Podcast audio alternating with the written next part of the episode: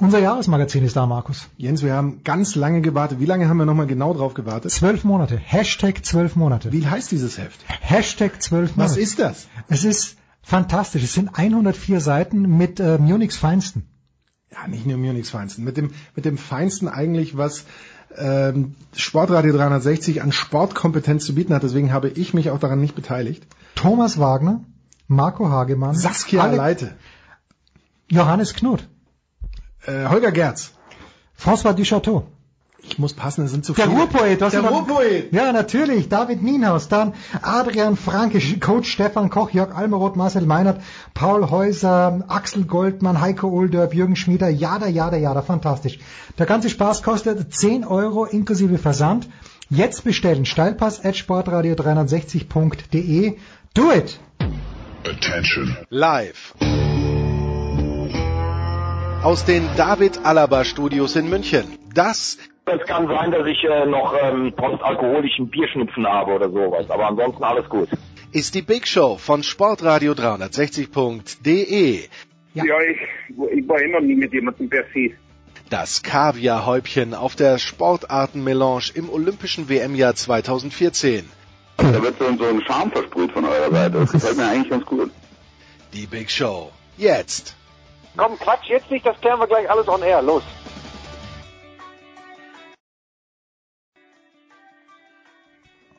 Warm ist es in den Studios, der Hund ist da und endlich mal wieder ein bisschen Company. Vor zwei Wochen Renner und, na, vor drei Wochen schon Renner und Zapp und heute, er ist wieder da. Nicolas Martin, grüß dich Nicolas, du schaust so fit aus. Nicolas, hast du überhaupt geschlafen in den USA, dass du den Jetlag überhaupt dir nicht anspürst, äh, dass man ihn dir nicht anmerkt?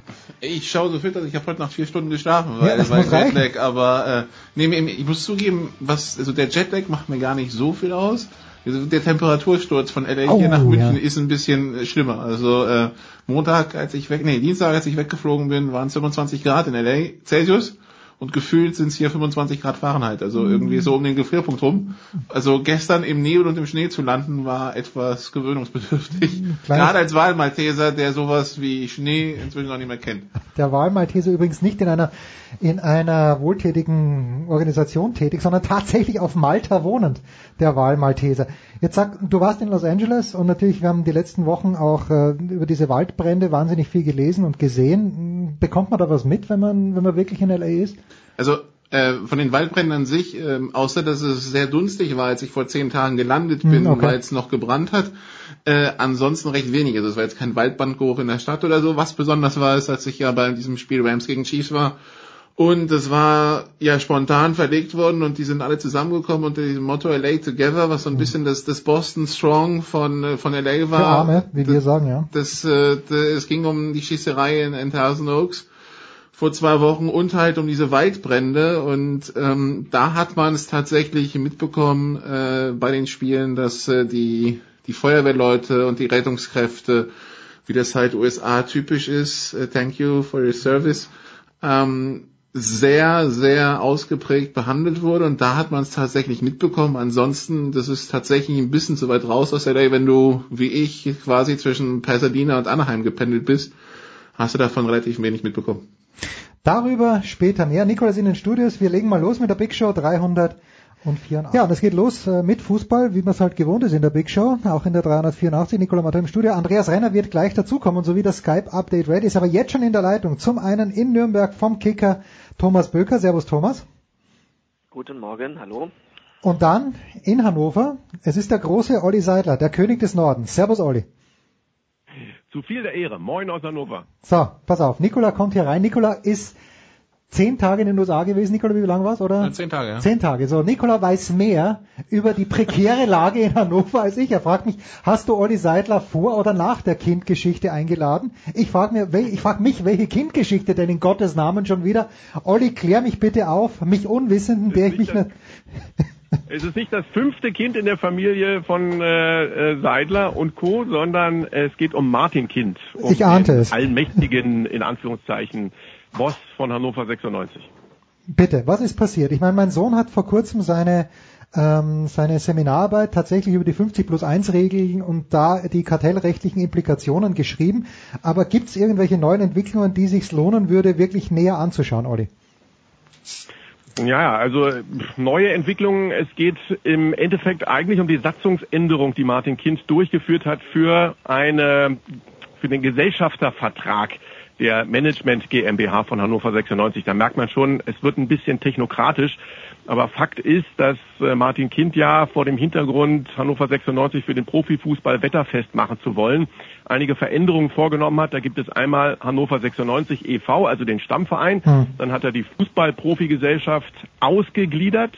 Dann sind die Investoren in einer Sales- und Service GmbH und als Scharnier zwischen dem Verein und dieser ausgegliederten Profiveranstaltung ist die Management GmbH.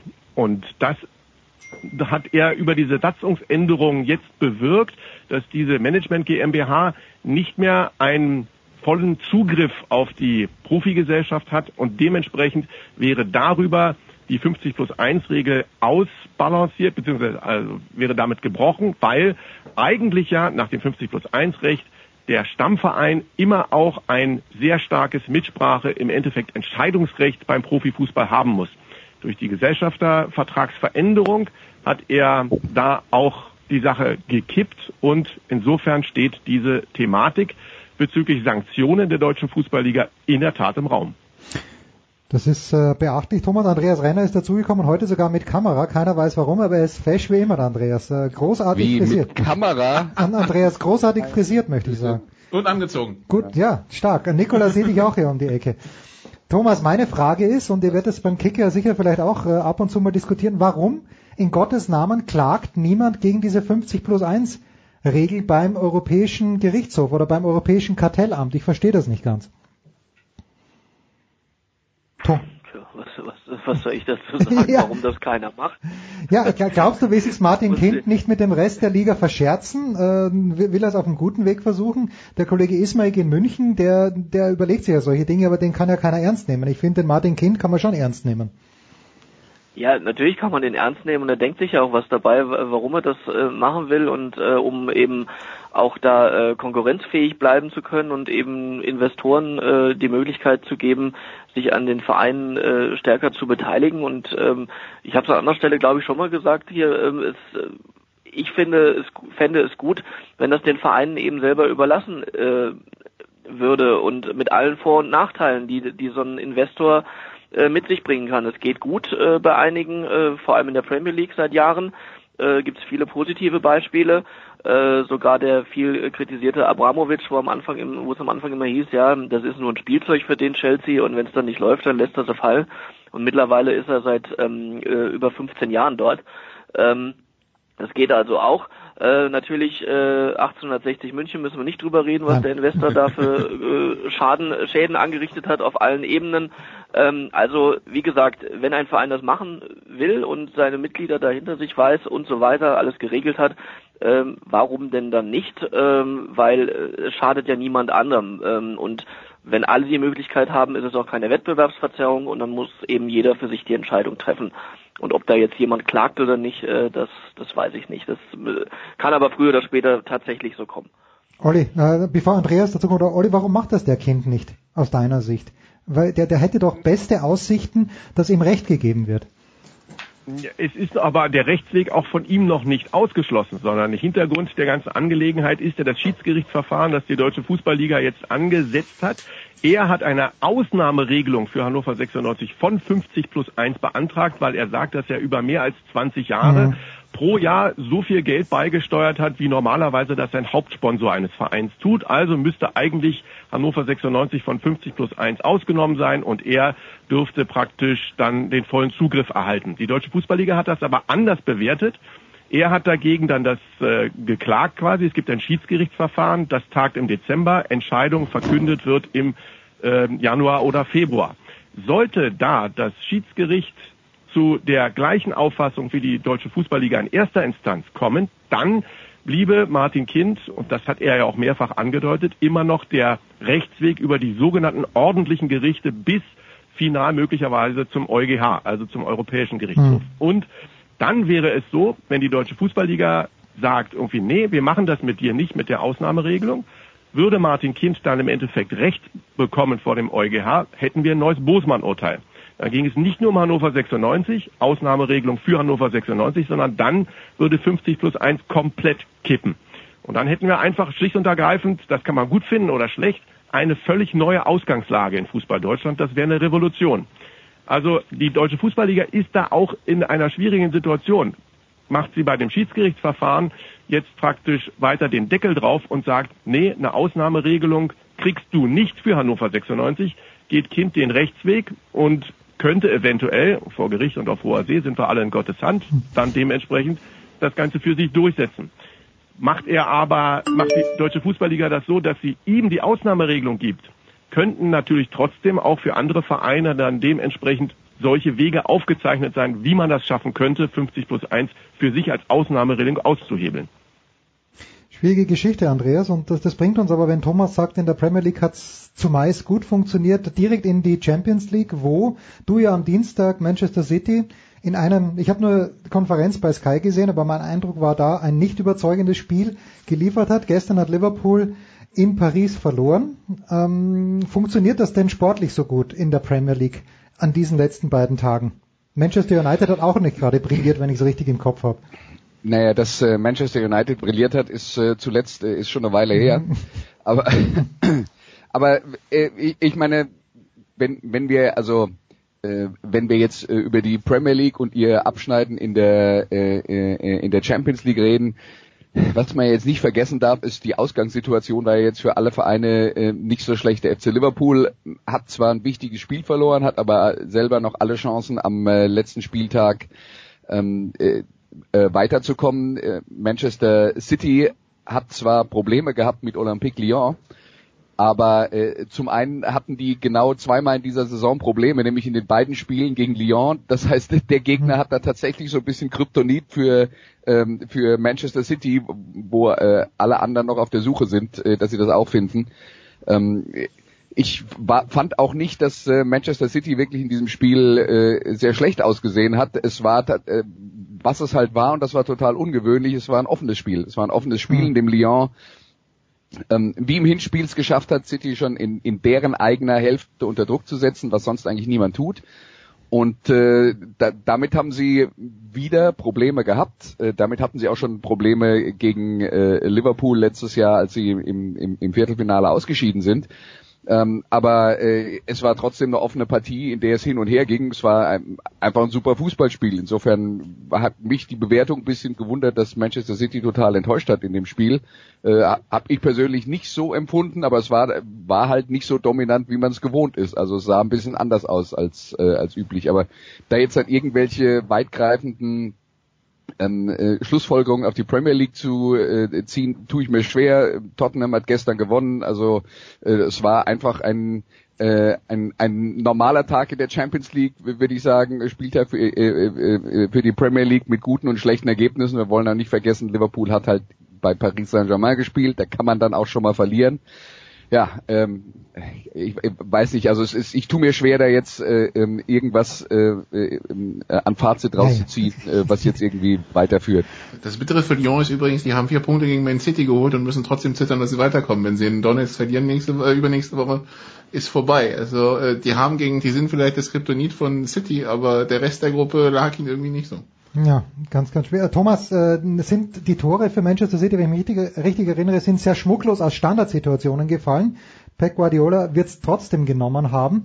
Aber warum, warum tun sie sich die wirklich so schwer gegen Lyon? Warum, wenn Andreas schon sagt, die attackieren früh, passiert es in der Premier League denn nicht, dass gegen Manchester City früh attackiert wird? Ja, eher äh, selten, ne? aber ich äh, stimme Andreas voll zu. Ich habe das Spiel auch äh, komplett gesehen äh, bei The Zone und fand, ähm, dass äh, es ein richtig gutes Spiel war mit einem gerechten Ergebnis und äh, ich habe genau den gleichen äh, Gedanken oder Impuls gehabt wie du. Ja, das waren ja nur zwei Standardsituationen. Äh, Manchester City muss sich jetzt schon dafür entschuldigen, dass sie Tore per Standards machen, ist aber auch nicht verboten, selbst für die nicht. Und ähm, das, das ist dann dann horcht man sogar schon mal auf. Ja, wie? Die haben sich nicht bis über die Torlinie kombiniert. Was ist da los? Aber ähm, andere Mannschaften können auch äh, spielen, Lyon auch. Äh, die ja liegen ihnen offensichtlich nicht so gut. Äh, trotzdem war es jetzt nicht so, dass sie äh, ja Lyon hatte Torchancen, aber ähm, aus diesen Drucksituationen hat City auch öfter mal die äh, ähm, richtigen Lösungswege gefunden und sich da spielerisch sehr eindrucksvoll befreit. Also das war war ähm, jetzt nichts Schlechtes. Natürlich können sie besser spielen, aber die werden die Gruppe als Gruppenerster äh, beenden und äh, von daher ist das also Klagen auf sehr, sehr hohem Niveau, denke ich. Und äh, von daher äh, Manchester United äh, ist nichts Neues, äh, die, die wursteln sich da wieder irgendwie ein zurecht. Ich weiß bis heute nicht, wie die bei Juventus Turin in, in hoffnungslos unterlegen noch 2-1 gewonnen haben vor ein paar Wochen. Äh, und jetzt äh, machen sie, fahren sie einen grandiosen äh, 1 0 Sieg gegen Young Boys Bern ein. Äh, damit ist alles gesagt, äh, inklusive des Jubels, äh, wenn man das so nennen will, von Mourinho. Ähm, da ist ganz viel Frust und ganz viel Unverständnis über die Situation da. Ähm, das ist völlig wurscht, wie die da gerade in der Premier League rumgurken und genauso kann man es auch nennen. Das ist international eben nicht besser. Liverpool hat alle Möglichkeiten daheim gegen ähm, Neapel das noch klar zu machen, wird natürlich sehr, sehr schwierig. Äh, keine leichte Aufgabe, gegen eine italienische Mannschaft äh, zu Hause gewinnen zu müssen, wenn denen ein Punkt reicht. Oder, oder, oder, oder eben sogar eine, genau, oder eben sogar eine äh, knappe Niederlage, je nachdem wie es ausgeht. Kann noch ganz interessant werden, sogar im Dreiervergleich. Ähm, da bin ich aber selber, ehrlich gesagt, habe ich das nur mal kurz festgestellt, wenn Paris unentschieden spielt und Liverpool gewinnt, dann sind alle punktgleich und dann wird alles nochmal kreuz und quer gerechnet, aber das wird dann äh, von schlauen Leuten dann vorher nochmal aufgezeigt, wer denn wann weiterkommt. Auf jeden Fall ist das eine sehr, sehr spannende Gruppe und es ist einfach schade, dass einer von diesen, eine von diesen drei Mannschaften mhm. nur in der Europa League weiterspielen wird. Ähm, das ist, ähm, ja, kann man sagen, schön, dass es in der Gruppenphase solche Spiele gibt wie Paris-Liverpool oder so oder äh, Neapel-Liverpool. Äh, letztlich aber ähm, ist äh, noch bedauernswerter dann, dass, dass es eben äh, einer nicht in die K.O.-Phase schafft. That being said, Oliver, in den letzten Jahren hatte ich immer den Eindruck, wir wussten, dass Real Madrid die Konstante ist, auf die man immer zählen kann, meinetwegen auch der FC Bayern, zu dem kommen wir dann nach der kurzen Pause. Aber wenn ich mir jetzt, und ich habe beide Konferenzen geschaut, Dienstag und Mittwoch, wenn ich mir die Spiele so anschaue, ich könnte jetzt nicht sagen, dass es eine herausragende Mannschaft gibt. Manchester City hin oder her. Olli, hast du jemand gesehen, wo du, wo du jetzt sagen würdest, steht ein kleines bisschen über den anderen Mannschaften? Nee, würde ich auch nicht sagen. Finde ich aber besonders prickelnd in diesem Jahr. Muss ja auch nicht immer wieder und ähm, zum x Mal in Folge quasi dann Real Madrid sein ähm, obwohl ich deren Möglichkeiten nach dem 2 zu 0 Sieg bei der AS Rom also jetzt auch nicht äh, so ganz so weit runterrechnen würde. Manchester City hat mir in dieser, wie ich finde, übrigens sehr anspruchsvollen Gruppe mit Lyon, Donetsk und Hoffenheim über weite Phasen wirklich auch richtig gut gefallen. Hm. Ähm, ja, über die Bayern werden wir gleich nochmal reden. Ja. Und ähm, ansonsten finde ich das total klasse, finde ich absolut spannend, finde ich äh, eine ein Achtelfinale, auf das ich mich sehr freue. Was für ein Teaser von Olli Seidler. Wir machen eine kurze Pause mit Nicola Martin in den Studios, mit Andreas Renner von der Zone, Olli Seidler eben von Sky und Thomas Böker vom Kicker.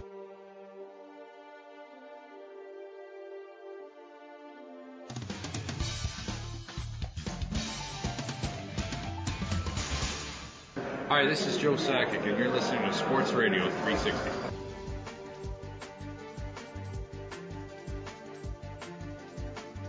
Weiter geht's mit Fußball in der Big Show, präsentiert von bet365.com. Heute noch ein Konto öffnen bei bet365.com und einen Einzahlungsbonus von bis zu 100 Euro bekommen. Nicolas Martin ist in den Studios zurück aus den USA. Darüber wird später noch zu reden sein. Andreas Renner von der Zone am Start, Oliver Seidler von Sky und Thomas Böker vom Kicker. Und Thomas, an dich die Frage, wenn man den FC Bayern, egal in welcher Zusammensetzung um drei in der Früh aufweckt und gegen Benfica Lissabon auf dem Platz steht, die gewinnen jedes Spiel, oder? Das ist, glaube ich, der Lieblingsgegner des FC Bayern. Da kann kommen, wer will, äh, oder vielmehr spielen, wer will.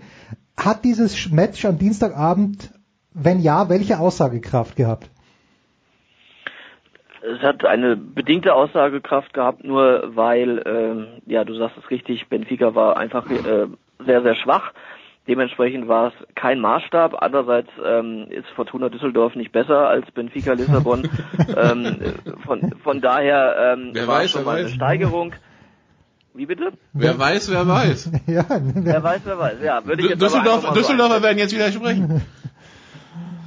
Aber äh, wie gesagt, äh, von daher war es eine kleine Steigerung und es war eine ein Sieg, der äh, der Mannschaft gut äh, tat natürlich ähm, nach den ähm, jüngsten Rückschlägen. Es war ein Sieg, der dem Trainer ähm, zumindest ein paar Tage jetzt mal durchatmen lässt. Ähm, er muss in, er und die Mannschaft müssen das in Bremen jetzt bestätigen. Hm, ich will doch gar nicht von einem Aufwärtstrend sprechen, dafür ist es ist ein Spiel, reicht ein Spiel nicht aus. Ähm, aber es gab es gab Ansätze, es gab Ansätze, dass ähm, es zumindest wieder besser werden kann mit einer neuen äh, Grundstruktur mit Doppelsechs, Goretzka, Kimmich, mit Müller auf der 10 ähm, auf seiner Lieblingsposition, also rund um Lewandowski herum, wo er seine Stärken mehr zur Geltung bringen kann. Ähm, das sind vielleicht neue ähm, Möglichkeiten jetzt, Optionen, die sich da auftun. Personell sieht es auch im Moment nicht so gut aus, da fehlen einige. Das ist natürlich schlecht für die Qualität. Auf der anderen Seite ist es vielleicht gerade ganz gut fürs Klima, weil nicht allzu viele beleidigt draußen sitzen. Von daher müssen sie jetzt aus dieser Situation das Beste machen und ähm, von daher aber eben oberstes Gebot ist in Bremen nachzulegen, weil sonst äh, bringt der äh, schönste Erfolg in der Champions League unter der Woche gar nichts. Wenn aber schon so offen, Andreas, diskutiert wird über mögliche Nachfolgekandidaten, dazu kommen wir gleich. Thomas hat besonders Angst vor einem Mann, das darfst du dann selbst sagen, Thomas, aber wenn so offen, Andreas, schon diskutiert wird über Nachfolgekandidaten, äh, da, da habe ich, meine Erfahrung ist, wer, wer überlebt sowas? Ja, also wenn, wenn's, äh, wenn die Diskussion schon mal so weit geraten ist, dann ist es für mich extrem schwer vorstellbar, dass Nico Kovac in der Winterpause noch Bayern-Trainer ist. Naja, das passiert natürlich dann, wenn äh, Nico Kovac und der FC Bayern äh, jetzt irgendwie in die Vorsicht Klischee Spur kommen, äh, den äh, Vorsicht Klischee Bock umstoßen und jetzt oh ja. eine Siegesserie den, Nein, den Schalter umlegen, das hast du vergessen. Sie müssen den Schalter ja. umlegen. Und sie müssen ja, gegen Bremen alles aber, reinwerfen. Aber, aber, aber, erst nachdem, aber erst nachdem sie die Köpfe frei bekommen haben. aber das Phrasenschwein also, ist übrigens gerade explodiert.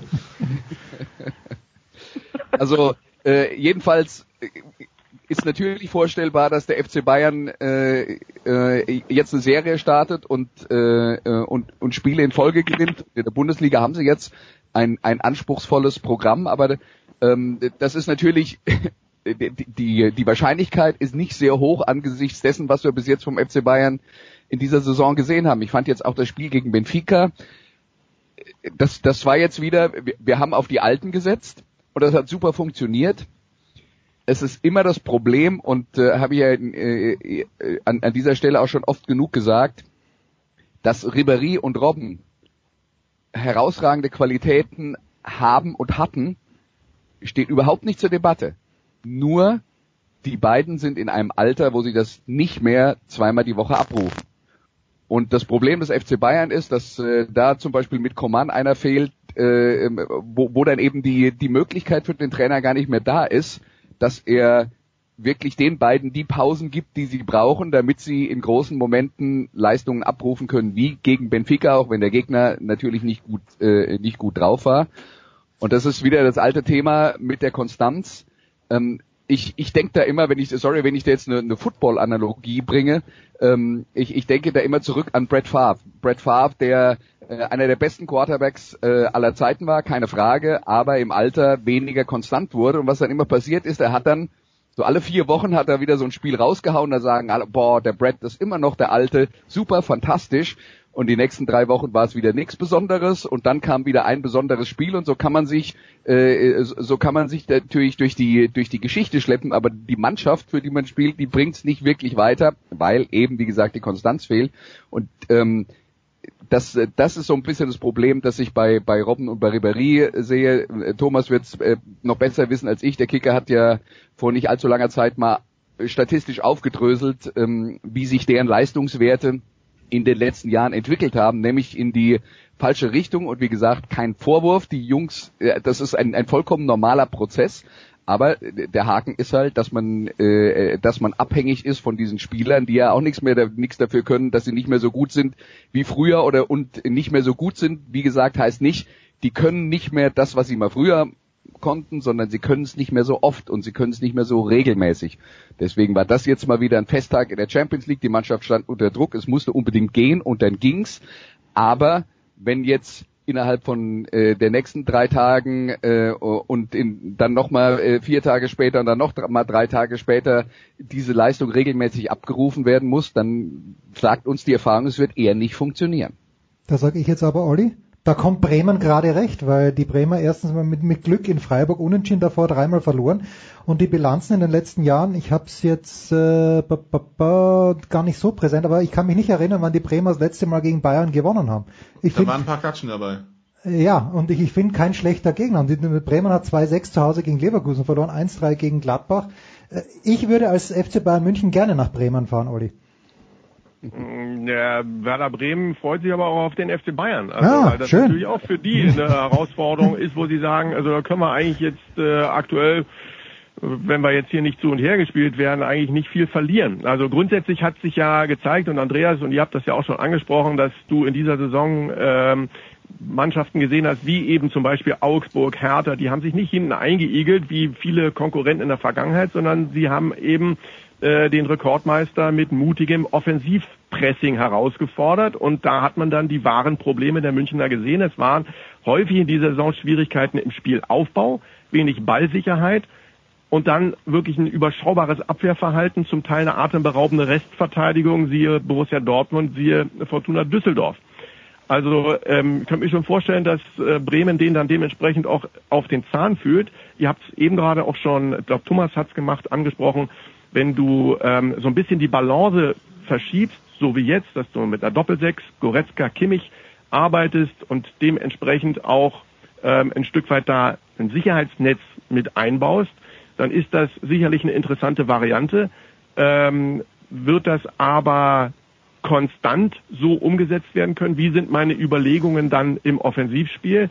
Mit zwei Sechsern und einem Zehner, Robben und Ribery sind natürlich immer in der Lage, herausragende Spiele zu machen, auch Entscheider zu sein. Aber ich glaube eben auch, dass sie über ähm, das Alter einfach auch nicht in der Lage sind, das über ähm, 55 Spiele pro Saison inklusive Champions League, DFB-Pokal, Bundesliga etc. so runterzuspulen. Also dann fehlt noch aktuell der ein oder andere. Also ich sehe das auch noch nicht, dass das jetzt dass die klare Wiederauferstehung war ähm, und dass das jetzt direkt in eine Serie hineinführt. Ich bin da sehr gespannt auf das Spiel bei Werder Bremen. Offensives Pressing, das äh, Thomas ist mein Stichwort. Ich habe dir einen Trainer vorgeschlagen. Du hast milde gelächelt, weil äh, du vermutet hattest, dass es bei mir der Reisepass ist, der mich diesen Trainer vorschlagen lässt. Wen hättest du gern und wer wird's werden, Thomas, wenn Nico Kovac früher oder später sein Amt abgeben muss? Ähm, ich äh, werde jetzt nicht äh, sagen, wenn ich der gerne hätte, weil ich das, ähm, ja, muss ich ganz ehrlich sagen, nicht nicht korrekt finde, wenn äh, schon über neue Trainer äh, spekuliert wird, wenn der äh, aktuelle noch da ist und da soll man ihm ähm, bei allen Fehlern, die er sicher auch gemacht hat, äh, aber da wurde auf mehreren Ebenen äh, wurde da einiges äh, lief da einiges schief in dieser Saison. Also lass ihn erstmal arbeiten, lass ihn vielleicht jetzt noch äh, fünfmal gewinnen bis Weihnachten und vielleicht hat sich die Schafft er. Diskussion dann Ja. erledigt. Und wenn nicht, dann können wir immer noch über Nachfolger sprechen. Aber ich äh, trotzdem beantworte ich das gerne, auf was du anspielst. Ähm, ähm, Arsene Wenger, der äh, da in äh, von vielen schon als äh, möglicher Nachfolgekandidat gehandelt wurde, ähm, über den wäre ich, wenn es denn so kommen sollte, ähm, nicht begeistert. Ähm, also wenn ich, wenn es so kommen sollte, dass sie einen Trainer suchen, äh, wäre ich nicht begeistert, weil er eben bei Arsenal äh, zwar äh, lange überragend gearbeitet hat, aber es seit 2008 würde ich mal sagen auch rapide bergab ging. Da konnte sich jeder, selbst wer die Premier League nicht äh, verfolgt, ein Bild äh, drüber machen, gerade in den zahlreichen direkten Duellen zwischen Arsenal und, und Bayern, in was für einem Zustand äh, die, die Mannschaft von Arsenal da war. Und ähm, das ist kein Zufall, dass die jetzt zweimal hintereinander ähm, nicht äh, in der Champions League waren oder sind. Ähm, von daher ganz einfach, Wengers Zeit äh, war herausragend, aber sie ist eben auch vorbei. Und in dem Zusammenhang kann ich aber auch alle beruhigen. Ähm, äh, Wenger wird es so oder so, selbst wenn nächste Woche ein neuer Trainer gesucht werden sollte, wird es nicht. Äh, er, ist, er ist gar kein Kandidat. Ähm, von daher äh, viel, viel äh, Lärm um nichts in der Sache. Ja, ich glaube, das war jetzt äh, clever an der Frage vorbeigeredet, weil den hatte Jens gar nicht gemeint, oder? Doch, doch, ja, das, ich glaube, das weiß jeder, wer, wen ich gemeint habe. Ich weiß noch nicht, wie viel Geld Ralf Hasenhüttel von Leipzig noch bekommt in diesem Jahr und ob er sich das nicht lieber ausbezahlen lässt. Das ist, das Du meinst, du meinst, die Bayern können sich den Hasenhüttel nicht Naja, leisten? sie, ich weiß nicht, vielleicht möchte der Hasenhüttel sich das alles noch ein bisschen anschauen, weil es scheint ja doch ein Strukturproblem auch im Kader zu, wenn ich den, den, äh, den Analysten trauen darf, äh, dann, dann scheint ja gerade mit den vielen Verletzungen der Kader auch nicht. Natürlich für deutsche Verhältnisse also, immer noch überragend zu sein. Aber, aber, was soll denn Hasenhüttel besser, besser machen als Kovac ja, von der Moment. Ausgangsposition her? Ja, eben, eben, das meine ich ja. Ähm, Warum soll er sich das antun? Ja, eben, also von daher, aber ich, ich, ich, ich halte jetzt äh, aber Hasenhüttel nicht für einen schlechten Trainer, deswegen, Nein. aber, aber der hat, der hat selber vor ein paar Monaten noch gesagt, dass er sich noch nicht, äh, sinngemäß noch nicht äh, bereit fühlt für diese Aufgabe. Das kann sich natürlich äh, auch innerhalb äh, eines halben Jahres ändern, das ist äh, ganz klar. Aber ähm, das ist, äh, er hat keine andere Ausgangslage als Kovac, sprich er hat auch noch keine Top-Mannschaft trainiert, er hat auch noch keinen Titel gewonnen äh, auf, auf, auf höchster Ebene. Von daher ähm, ist, äh, das wäre das gleiche in Grün. Und von daher, äh, wenn ich habe neulich schon gesagt, Bayern muss jetzt entweder Kovac das Vertrauen aussprechen, weil sie auch langfristig an ihn und an seine ähm, an sein Konzept glauben oder sie lassen es eben und dann müssen sie aber auch äh, schnell handeln und ähm, das nicht jetzt davon abhängig machen, ob jetzt zweimal gewonnen wird oder nicht. Und weil sonst kehrt da nie Ruhe ein. Also eben, das ist das Ding, was das Thema Hasenhüttel angeht, würde ich ganz gerne äh, noch zwei Dinge anschließen. Äh, also anders als Thomas wäre es für mich jetzt kein Faktor, dass er äh, noch keine große Mannschaft trainiert hat, noch keine großen Titel gewonnen hat, weil ich würde das wieder reduzieren auf was bringt der, der Mannschaft bei. Das ist aus meiner Sicht das, was im Vordergrund stehen sollte. Das Problem mit Kovac ist entstanden, weil sie nicht geschaut haben, was Aber der Darf ich da ganz kurz einhaken? Ja. Darf ich da ganz kurz einhaken, was er der Mannschaft, dass er Mannschaften sehr viel beibringen kann, hat man in Ingolstadt und in Leipzig gesehen. Nur glaubst ja. du, dass Bayern so spielen würde, könnte, das ist, äh, das ist, das die ist, beiden nee, Mannschaften?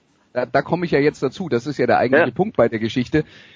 Was Ralf Hasenhüttel macht, ist, er spielt ein extremes Pressing und er spielt ähm, äh, und, und er spielt dann sehr direkt aufs Tor. Das ist ein kompletter Gegensatz zu dem, was der FC Bayern erstens bis jetzt gespielt hat und zweitens für das, was er im Kader hat. Was der braucht, um diese Art von Fußball zu spielen, ist sehr viele, sehr laufstarke, sehr junge Spieler und die sind beim FC Bayern gar nicht da. Also äh, mit, mit Robben und Ribéry ein Extrempressing spielen zu wollen, das ist eine Fantasie. Das wird nicht passieren. Das wird nicht passieren. Und deswegen wäre Hasenhüttel ein Trainer, der schlicht und einfach von seiner Spielweise zum Kader des FC Bayern überhaupt nicht passt. Und dann kommt noch was anderes hinzu. Ralf Hasenhüttel steht nun auch in der Liga, ich glaube nicht ganz zu Unrecht, im, im Ruf, sagen wir es mal positiv, sehr selbstbewusst zu sein. Und das wird mit Hoeneß und Rummenigge ganz sicher nicht funktionieren. Wird es, würde es. Neun Punkte aus zwölf Spielen, Oliver. Würde es mit Martin Kind funktionieren? Wäre Ralf Hasenhüttl einer für Hannover 96? Wie lang schaut sich Martin Kind? Was äh, hat der arme Ralf getan, dass er jetzt vom FC Bayern zu Hannover 96 Nein, ich, ich, ich möchte hier eine... Die Übergänge von Herrn Römer sind echt atemberaubend, sensationell, Willst du, legendär. nicht, willst du nicht noch nach Braunschweig verfrachten? Den geht's auch nicht. Äh, ja, aber ich meine, Hannover ist ja immerhin noch in der ersten Liga, aber wenn ich die Statistik richtig gelesen habe, also so schlecht wie 88, 89, da sind sie abgestiegen. Olli, jetzt äh, Horst Held ist, ist, ist ja nicht für Panik bekannt, aber wie, wie groß ist die Sorge in Hannover? Und wie, wie groß müssen wir uns sorgen unseren lieben Freund André Breitenreiter? Also die Sorge ist groß, die Sorge ist berechtigt. Ähm, bei der Struktur in Hannover und äh, bei dem, was wir schon gesehen haben bezüglich Trainerwechsel, muss man sich auch Sorgen um André Breitenreiter machen. Das ist ganz klar. Also ähm, Fakt ist, dass die Analyse zuletzt nochmal getroffen worden ist, dass man sich zusammengesetzt hat, dass man das alles nochmal genau betrachtet hat. Und in der Tat ist es so, dass die Qualität momentan im Kader einfach nicht da ist, um einen besseren Platz ähm, zu erreichen in der Liga. Das hängt natürlich auch damit zusammen, dass man im Sommer ähm, kleine Analogie zum FC Bayern, vielleicht nicht die Transferpolitik umgesetzt hat, die man hätte umsetzen können. Man hätte bei Hannover 96 noch mehr Geld in die Hand nehmen können und im Endeffekt dann auch müssen. Wenn dann eben, und das ist das äh, einfach das Gesetz des Marktes, auch noch die Verletzungen mit dazukommen, wenn ein brasilianischer Nationalspieler wie Wallace ausfällt äh, und nicht mit dabei sein kann, wenn Pirmin Schwegler ausfällt, wenn Ilas Bebu ausfällt, wenn Niklas Füllkrug lange nicht mit dabei ist, wenn ähm, Hochgeschwindigkeitsspieler auch wie äh, Saren Renbase lange Zeit nicht mit am Start sein können, der natürlich noch lange nicht sein Potenzial abgerufen hat etc. und äh, auch nicht aus dem Stand derjenige ist, der Hannover 96 jetzt wirklich und exakt weiterhilft. Aber äh, wenn all das so zusammenkommt, dann hast du die Gemengelage wie jetzt. Hannover 96 muss im, ähm, im Transferbereich, äh, wenn ähm, die Möglichkeit des Wechsels wieder da ist, müssen sie nochmal nachlegen. Sie müssen auch für die Defensive wohl nochmal ähm, nachlegen.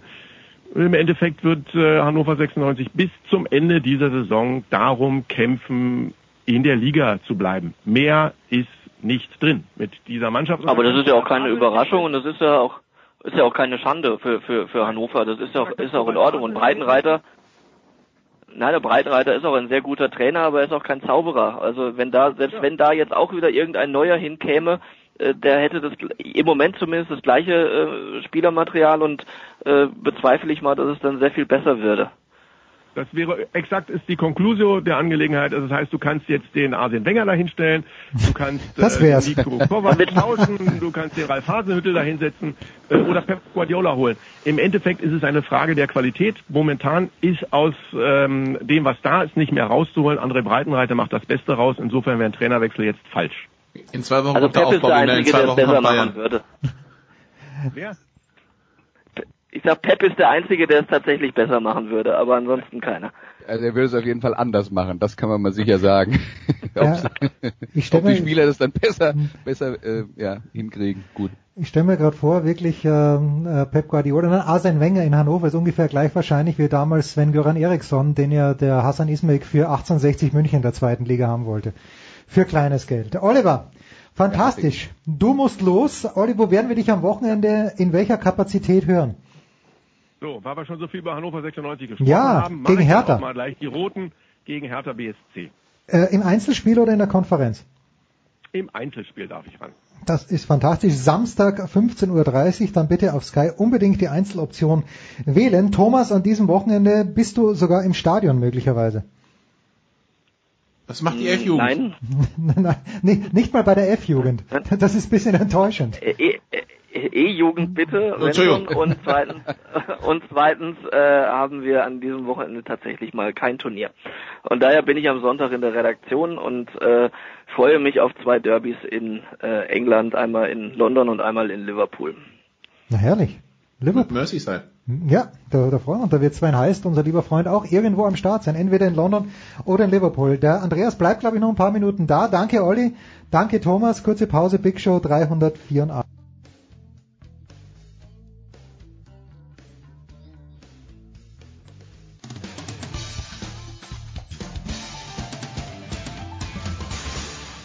Hallo, hier ist Verena Seiler und ihr hört Sportradio 360. So, es geht weiter in der Big Show 384. Andreas Renner ist dabei geblieben. Und neu dazugekommen ist der nächstjährige Aufsteiger. Das sagen wir, glaube ich, immer um diese Zeit, wenn wir auf die zweite Bundesliga schauen. Es ist Franz Büchner, seines Zeigens der zukünftige Präsident von Union Berlin. Servus, Franz. Hallo, guten Tag. Haha, Franz. Union führt beim HSV mit 1 zu 0, kassiert dann innerhalb, glaube ich, von fünf Minuten zwei Tore, schafft spät noch den Ausgleich. Wie müssen wir dieses Ergebnis deuten? Wie müssen wir die bisherige Saison deuten der Berliner, die nie verlieren, aber selten gewinnen?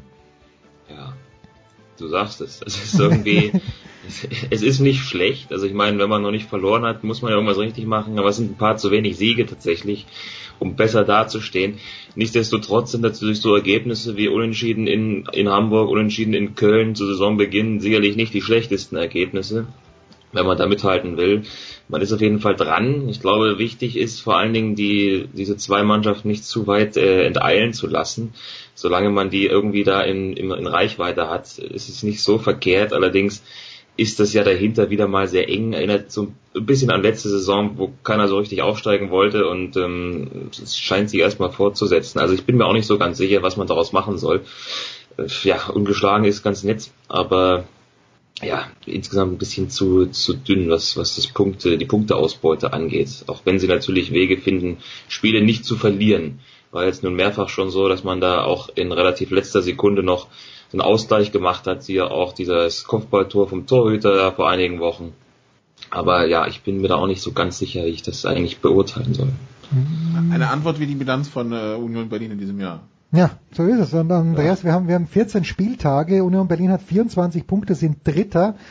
Und äh, der erste FC Heidenheim hat nur vier Punkte weniger und ist Elfter. Also es kann im Grunde genommen alles passieren und so weit sind die beiden vorne auch nicht weg.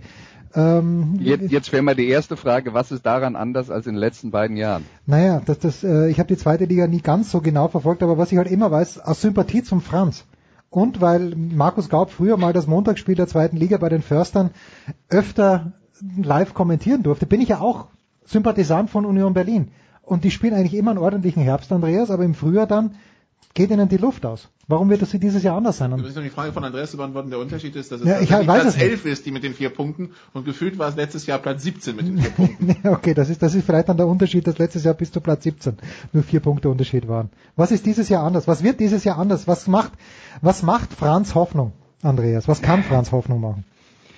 Also ich, ich glaube, wenn wir, wir haben vorhin bei, in, in der Champions League darüber diskutiert, wer ist eigentlich so richtig gut und, äh, und sind zu dem, zu dem Ergebnis gekommen, die eine herausragende Mannschaft gibt es nicht. Ich glaube, wenn man auf die zweite Liga schaut in dieser Saison, dann, dann kommst du zum gleichen Ergebnis. Also wir wollen ja man nicht vergessen, also ich weiß, die Diskussion ist ja äh, immer, äh, Hamburg und Köln werden sowieso Erster und was der Rest macht, äh, das wird man dann sehen.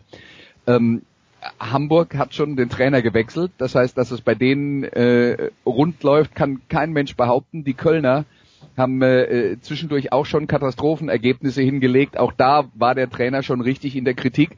Das, was Union Berlin Hoffnung macht, ist, äh, dass die anderen auch nicht äh, konstant gewinnen. Köln hat schon drei Spiele verloren.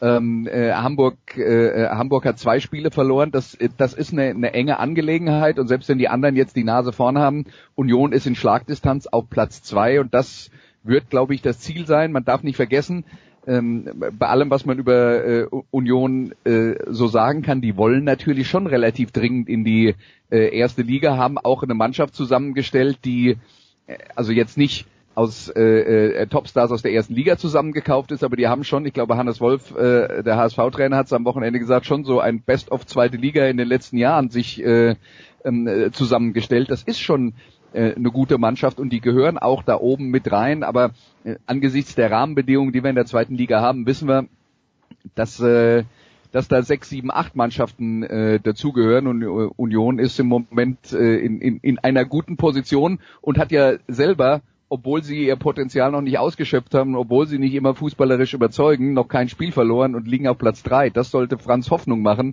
Äh, erstens ist es keiner überragend und zweitens äh, Union ist auch noch nicht so gut, wie sie eigentlich sein könnten. Und dafür stehen sie verdammt gut da. Solange sie nicht auf die Idee wieder kommen, den Trainer zu wechseln. Gerade wollte ich noch einen Trainer fragen. Franz, was kannst du mir über Urs Fischer erzählen? Schweizer lese ich, aber ansonsten weiß ich ja gar nichts über den Kerl. Wo kommt er her und was kann er? Fischer, ja, Urs Fischer, Schweizer, der ähm, hat ja zuvor Basel trainiert, auch recht erfolgreich, weil er mit denen Meister geworden ist, zum Beispiel 2017. Also von daher durchaus schon mal was gezeigt hat, das Team quasi damit in die Champions League geführt hat und dann hat er sich entschieden, ich gehe jetzt nach Deutschland in die zweite Liga und trainiere Union Berlin. Auch, auch, auch ein interessanter Weg, ja, aber eben. will man sich nicht beschweren. Ich meine, wie gesagt, scheint ja durchaus einiges richtig zu machen. Ähm, gerade defensiv. Union hat ja die, die beste Defensive der Liga mit zehn Gegentreffern. Das ist sicherlich auch nochmal so ein Punkt, der, der einem Hoffnung machen kann, denn gute Defensive hilft natürlich immer. Also von daher ist das ja sicherlich erstmal ein unbekannter Trainer jetzt für, für den deutschen Markt gewesen, aber ich glaube, er hat sich ganz gut eingeführt. Also, wie gesagt, eine Niederlage jetzt in diesem Pokalspiel in Dortmund auch sehr, sehr knapp und ansonsten, ja, scheint das unter ihm so ganz gut zu laufen, eben gerade weil die Defensive stabil steht.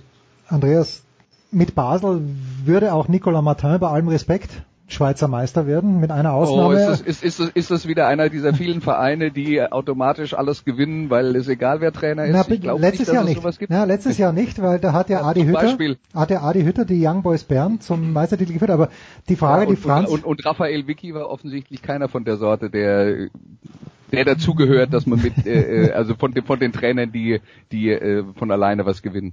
Du, wenn, wenn dann Nico Kovac irgendwann im Mai auf dem Münchner Rathausbalkon steht und die Meisterschale für den FC Bayern hochstemmt, werden wir sagen, ja, auch Nico dann Kovac. Reden dann reden wir nochmal. Aber schon ein interessanter Move, oder? Den Franz auch anspricht, vom Schweizer äh, oder von einem Schweizer Spitzenclub nach Berlin zu gehen. Weißt du da mehr als wir? Also, nee, da weiß ich nicht mehr äh, als ihr, aber jetzt mal ganz grundsätzlich äh, ist es nicht ungewöhnlich, dass äh, österreichische oder Schweizer Erstligatrainer nach Deutschland in die zweite Liga wechseln. Äh, und gerade wenn das ein Verein ist, der ambitioniert ist, ich bin mir äh, sicher, dass äh, Union ähm, dem, äh, dem Urs Fischer das genauso verkauft hat, dass man nämlich sagt, ähm, wir sind eine Mannschaft, die zumindest mal auf Sicht, man kann es ja nicht hundertprozentig planen, leider kann man es im Fußball immer noch nicht hundertprozentig planen, aber wir wollen auf Sicht in die äh, in die erste Fußball-Bundesliga und dann ist das äh, ist das für einen, einen Trainer aus der Schweiz, glaube ich, schon ein attraktiver Job. Jetzt weiß ich, der große Stadtrivale Franz plant ein neues Stadion zu bauen, weil man sich im Olympiastadion aus verschiedenen Gründen nicht wohlfühlt. Ähm, ich habe irgendwas gehört von einer Viertelmilliarde äh, Euro, die das Stadion kosten darf und soll gleich in der Nähe des Olympiastadions. Äh, die, die uh, Union Berlin ist zufrieden mit der alten Försterei oder gibt's da um, gibt's, gibt's da auch Limitationen, die durch einen Umbau möglicherweise nicht ganz uh, geregelt werden könnten? Ja, mit den öffentlichen Verkehrsmitteln kommt man ganz schlecht hin. Das ist hier, okay.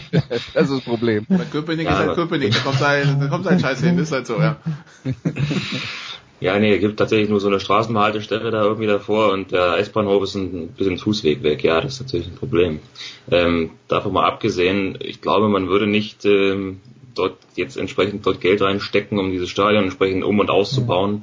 Wenn man damit nicht in einer gewissen Weise auch zufrieden wäre. Also ähm, ja, ich glaube, das äh, wird dann so bleiben und man wird alles daran daran legen, das dann auch äh, entsprechend erstligatauglich zu machen, sollte es dazu kommen, beziehungsweise man macht es ja schon. Ja, die, die, Grö die Größe ist ja schon da. Äh, es wird bei Union eher darum gehen, äh, dass sie genug Sitzplätze haben, weil Union ja eine der Mannschaften ist, die äh, also sehr sehr fanfreundlich denkt und sagen wir mal sehr nah also für eine Vereinsführung sehr nah an äh, äh, an den äh, den Forderungen der Fußball-Ultras ist, was äh, ähm, den Umgang mit äh, Kommerz und so weiter angeht. Dem, dem wird man sich natürlich nicht ewig äh, äh, verschließen können, aber die Unioner sind schon anders als äh, als der Rest und ähm, die haben ja angefangen, dieses Stadion auszubauen und das ist ja in der Größe, damit äh, damit können die ja Bundesliga spielen. Da ist ja ähm, ist ja äh, grundsätzlich alles okay und äh, ich glaube, bei Union ist eben auch ganz, ganz, ganz wichtig, dass man überhaupt nicht mehr drüber nachdenkt, in ein anderes Stadion umzuziehen, weil das ist halt die Heimat von Union und das mhm. ist das, äh, womit die, die Menschen emotional verbandelt sind und dann können die damit leben, dass das Stadion umgebaut wird. Es war ja vor ein paar Jahren auch, äh, äh auch so, dass das Stadion tatsächlich mit Hilfe der Fans auch umgebaut wurde. Die wurden also quasi mit ins Boot genommen. Waren vermutlich auch äh, günstige Arbeitskräfte, aber das steht dann auf einem anderen Blatt Papier. aber so, das will ich ähm, gar nicht hören. Aber das ist, äh, äh, das ist ja tatsächlich so ein bisschen die, äh, die Philosophie von Union, dass das der komplett andere äh, Fußballverein ist. Und äh, damit sind sie ja ziemlich weit gekommen, wie sich das dann mit äh, Ambitionen in der ersten Liga verträgt. Und äh, wir wissen es ja auch bei St. Pauli, äh, dass, dass da die Vereinsführung eben auch aufpassen muss, dass man ähm, den, den Weg der Kommerzialisierung nicht zu weit geht und was dann da in dieser Beziehung zu weit ist, ist natürlich dann auch immer wieder Interpretationssache. Das kann man ja dann auch äh, vollkommen unterschiedlich sehen. Da sagt der Verein, das müssen wir jetzt machen, sonst haben wir nicht genug Geld und dann sagen die Anhänger, wir wollen es aber trotzdem nicht. Äh, die, die Probleme wird Union Berlin dann in der Beziehung auch kriegen. Aber an, ansonsten glaube ich, ist das äh, ähm, äh, wirklich in der in der Heimat äh, in der Heimat fest verbandelt. Ich kann nur die Geschichte erzählen. Ich habe ein einziges Mal an der alten Försterei kommentiert. Und äh, als ich da ähm, mit, mit öffentlichen Verkehrsmitteln äh, hin wollte, bin ich schon am Ostkreuz eigentlich gescheitert, weil ähm, da ist eine riesen Baustelle. Es war, es war schon schwer, ein Taxi zu finden. Dann habe ich also ein Taxi gefunden, die mich dann da hingebracht haben. Und als ich dann den Taxifahrer gefragt habe, ob es denn möglich ist, ähm, äh, ob, der, ob der Taxifahrer nach der äh, nach Spielende, es war Freitagabend, äh, äh, dann kommen und einen abholen. Und dann sagt er, ähm, also hier raus fahren wir eigentlich nachts nicht mehr. Das lohnt sich auch gar nicht, weil hier draußen ist nichts los. Äh, die ganzen Taxifahrer, die bleiben dann eher so im Innenstadtbereich. Tatsächlich, ein Freund von mir wohnt in Nieder Niederschöneweide, das ist ein Bezirk vor Köpenick. Wenn du nach Niederschöneweide rausfährst, du hast schon das Gefühl, okay, zwei S-Bahn-Stationen weiter muss Polen sein, weil du fährst schon da ewig raus und Köpenick ist noch eins weiter. Also das ist tatsächlich JWD. Und ein paar S-Bahn-Stationen ja. weiter ist dann der Libanon, wenn und, ich vor Blocks richtig deute. Und, und was, was die totale Katastrophe war, äh, Köpenick, das ist jetzt eine Football-Geschichte, während der NFL Europe war es so, äh, in, in, in Berlin, die Auswärtsmannschaften, äh, die waren immer in einem Hotel in Köpenick. Und äh, ein, ein, äh, ähm, äh, ein Schwesterhotel zu dem Hotel in Köpenick war in Treptow. Das heißt, zur Vorbereitung war ich dann am Tag vorher in der Stadt und habe erst die eine Mannschaft besucht im Hotel und dann die andere Mannschaft besucht im Hotel. Und die Fahrt von Treptow nach Köpenick über die Autobahn an der Stadt vorbei hat schon also insgesamt war ich äh, per Auto einfache Strecke anderthalb Stunden unterwegs und äh, das ist halt schon eine echte Weltreise. Unglaubliches Wenn Berlin zu LA wird, ja. Also. Ich bin ganz überrascht, dass es in Berlin Baustellen gibt, wo, wo es nicht, wo nichts weitergeht. Das äh, schockiert mich jetzt völlig, diese Information. äh, Franz, ganz kurz noch, wenn Andreas sagt, das ist ein Best-of zweite Liga und wenn ich aber schaue, was, äh, was Kölner macht mit Modest und wenn ich schaue, wer bei Hamburg spielt, braucht's da einen Kracher oder wo? Äh, wenn du dir was wünschen dürftest vom Christkind, was braucht denn Union Berlin? Auf welcher Position und nenne Namen? Ich, ich starte ein kleines Crowdfunding hier. du, ich, ich würde gleich mit dem Messi anfangen. Also ja. der, der, da gehst du auf Nummer sicher. Das, du, das habe ich mir gestern wieder gedacht, der Messi, was der für einen Schwung rauskriegt, ohne Bewegung und dann, dann kriegt er so einen Zupf drauf auf den Ball. Aber gut, lass mal Messi mal hinten an. Hast du auch die Oberschenkel gesehen, die er hat? okay, gut, aber die habe ich auch, die Oberschenkel. Nur ich krieg keinen Zupf raus. Franz, was soll es denn sein? Das ist eine gute Frage tatsächlich. Ich, ich weiß es gar nicht. Eigentlich ist der gar nicht so verkehrt. Also mm, ich, wenn, wenn ich jetzt mir unbedingt jemanden wünschen müsste, so richtigen Namen fällt mir nicht ein, aber noch einen guten offensiven Mittelfeldspieler hätte ich gern, so, ein, so, ein, so eine Art Zehner, sag ich mal. Einer, der im Zentrum spielt. Aber alles andere ist eigentlich nicht so schlecht besetzt. Ich würde ich würd ja sagen, Marcel Hartl haben sie schon, den, den lassen ja. die nur nicht spielen. Ja, vielleicht auch das. Ja, ich, ich könnte auch anbieten, Philipp Hosener, der ist ja von Union Berlin zu Sturm Graz gekommen, hat keinen Ball getroffen und den könnt's gerne wieder zurückhaben. Du, deswegen ist er auch von Union Berlin weg. wer, wer, weiß, ob, ob Urs Fischer na, als nächste Station dann nach Graz geht. So, wir machen eine ganz kurze Pause mit dem großartigen Franz Büchner, mit dem großartigen Andreas Renner und plaudern dann über die NFL. Da gebe ich natürlich das Zepter sofort weiter an Nikola. Der hat mir schon wieder ein Thema hingeworfen, von dem ich natürlich noch nie was gehört habe. Die Legende kommt auch dazu, das aber nach einer kurzen Pause.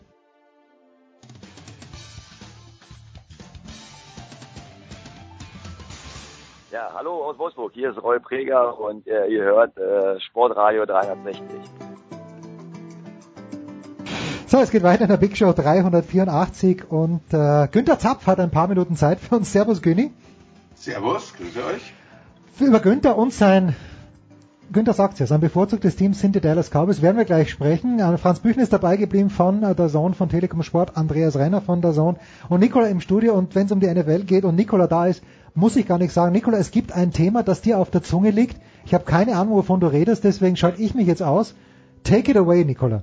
Ja, mir geht mir geht's wieder gegen den Strich diese Geschichte um Ruben Foster, wenn ich ganz ehrlich bin, der richtigerweise von den 49ers entlassen wurde äh, weil er von der Polizei abgeholt wurde im Teamhotel wegen häuslicher Gewalt und ähm, dann jetzt aber sofort wieder ein Team gefunden hat, äh, Washington, die zwar sagen, ja, muss ich jetzt erst beweisen, dann muss ja erst geklärt werden, aber ich finde, es ist trotzdem das falsche Zeichen der NFL, dann wieder zu sagen, hier, ähm, du, du findest dann wieder ein Team und es geht dann für dich weiter. Ähm, Gerade wenn wir wissen, dass ein gewisser Quarterback nie ein Team findet, weil er nur gekniet hat ähm, und übrigens das gleiche Team dann gesagt hat, nö, also wir haben gerade ein Quarterback-Problem, aber wir werden ihm nie einen Vertrag anbieten.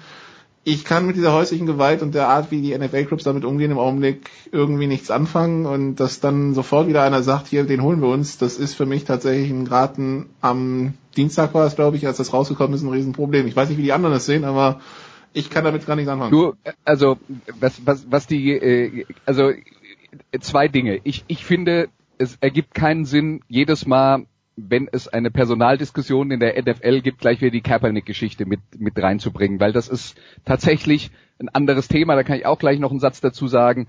Ähm, der Punkt bei Ruben Forster ist, er hat auch in San Francisco diverse Chancen bekommen, die haben den gedraftet, obwohl klar war, dass er zum einen verletzungsanfällig ist und zum anderen, dass er ähm, äh, dass er außerdem ein, äh, eine schwierige Erziehung hatte. Also äh, der ist, äh, ich weiß nicht, ob ihr äh, das mitbekommen habt. Äh, eine, eine der Geschichten ist, dass er und seine Mutter von ihrem Vater niedergeschossen wurden, als er ein kleines Kind war.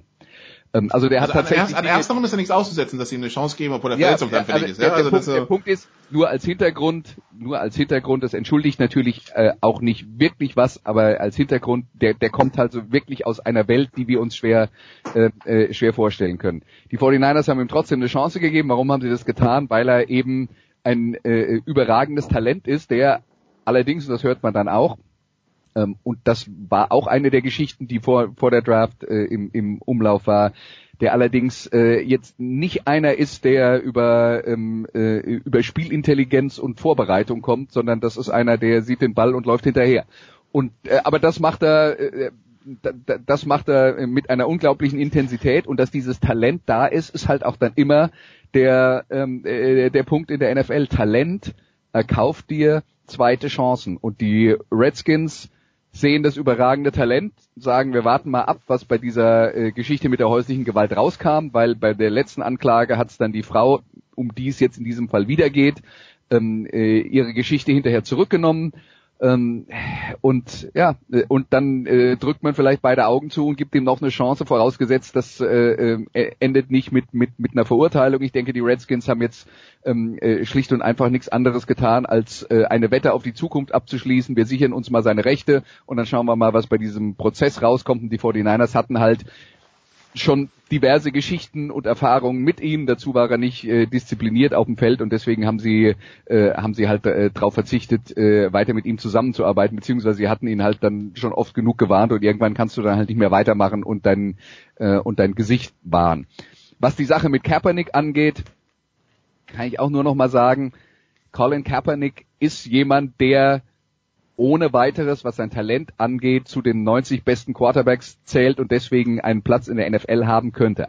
Aber er hat eine, ähm, er hat das Problem, dass er erstens tatsächlich, was das Talent angeht, nicht unbedingt ein Starter ist, vor allen Dingen, weil die Art und Weise, wie er spielt, mit einer bestimmten Art von Football äh, verbunden ist. Das heißt, er ist kein Quarterback, der die Bälle aus der Pocket verteilen kann. Für diese Art von Quarterbacks gab es vor ein paar Jahren mal einen Markt in der NFL. Ähm, auch als Robert Griffin III äh, akt, äh, aktiv war und, und gute Zeiten hatten, die anderen Teams haben diese Art zu spielen inzwischen verstanden und, äh, und abgewürgt.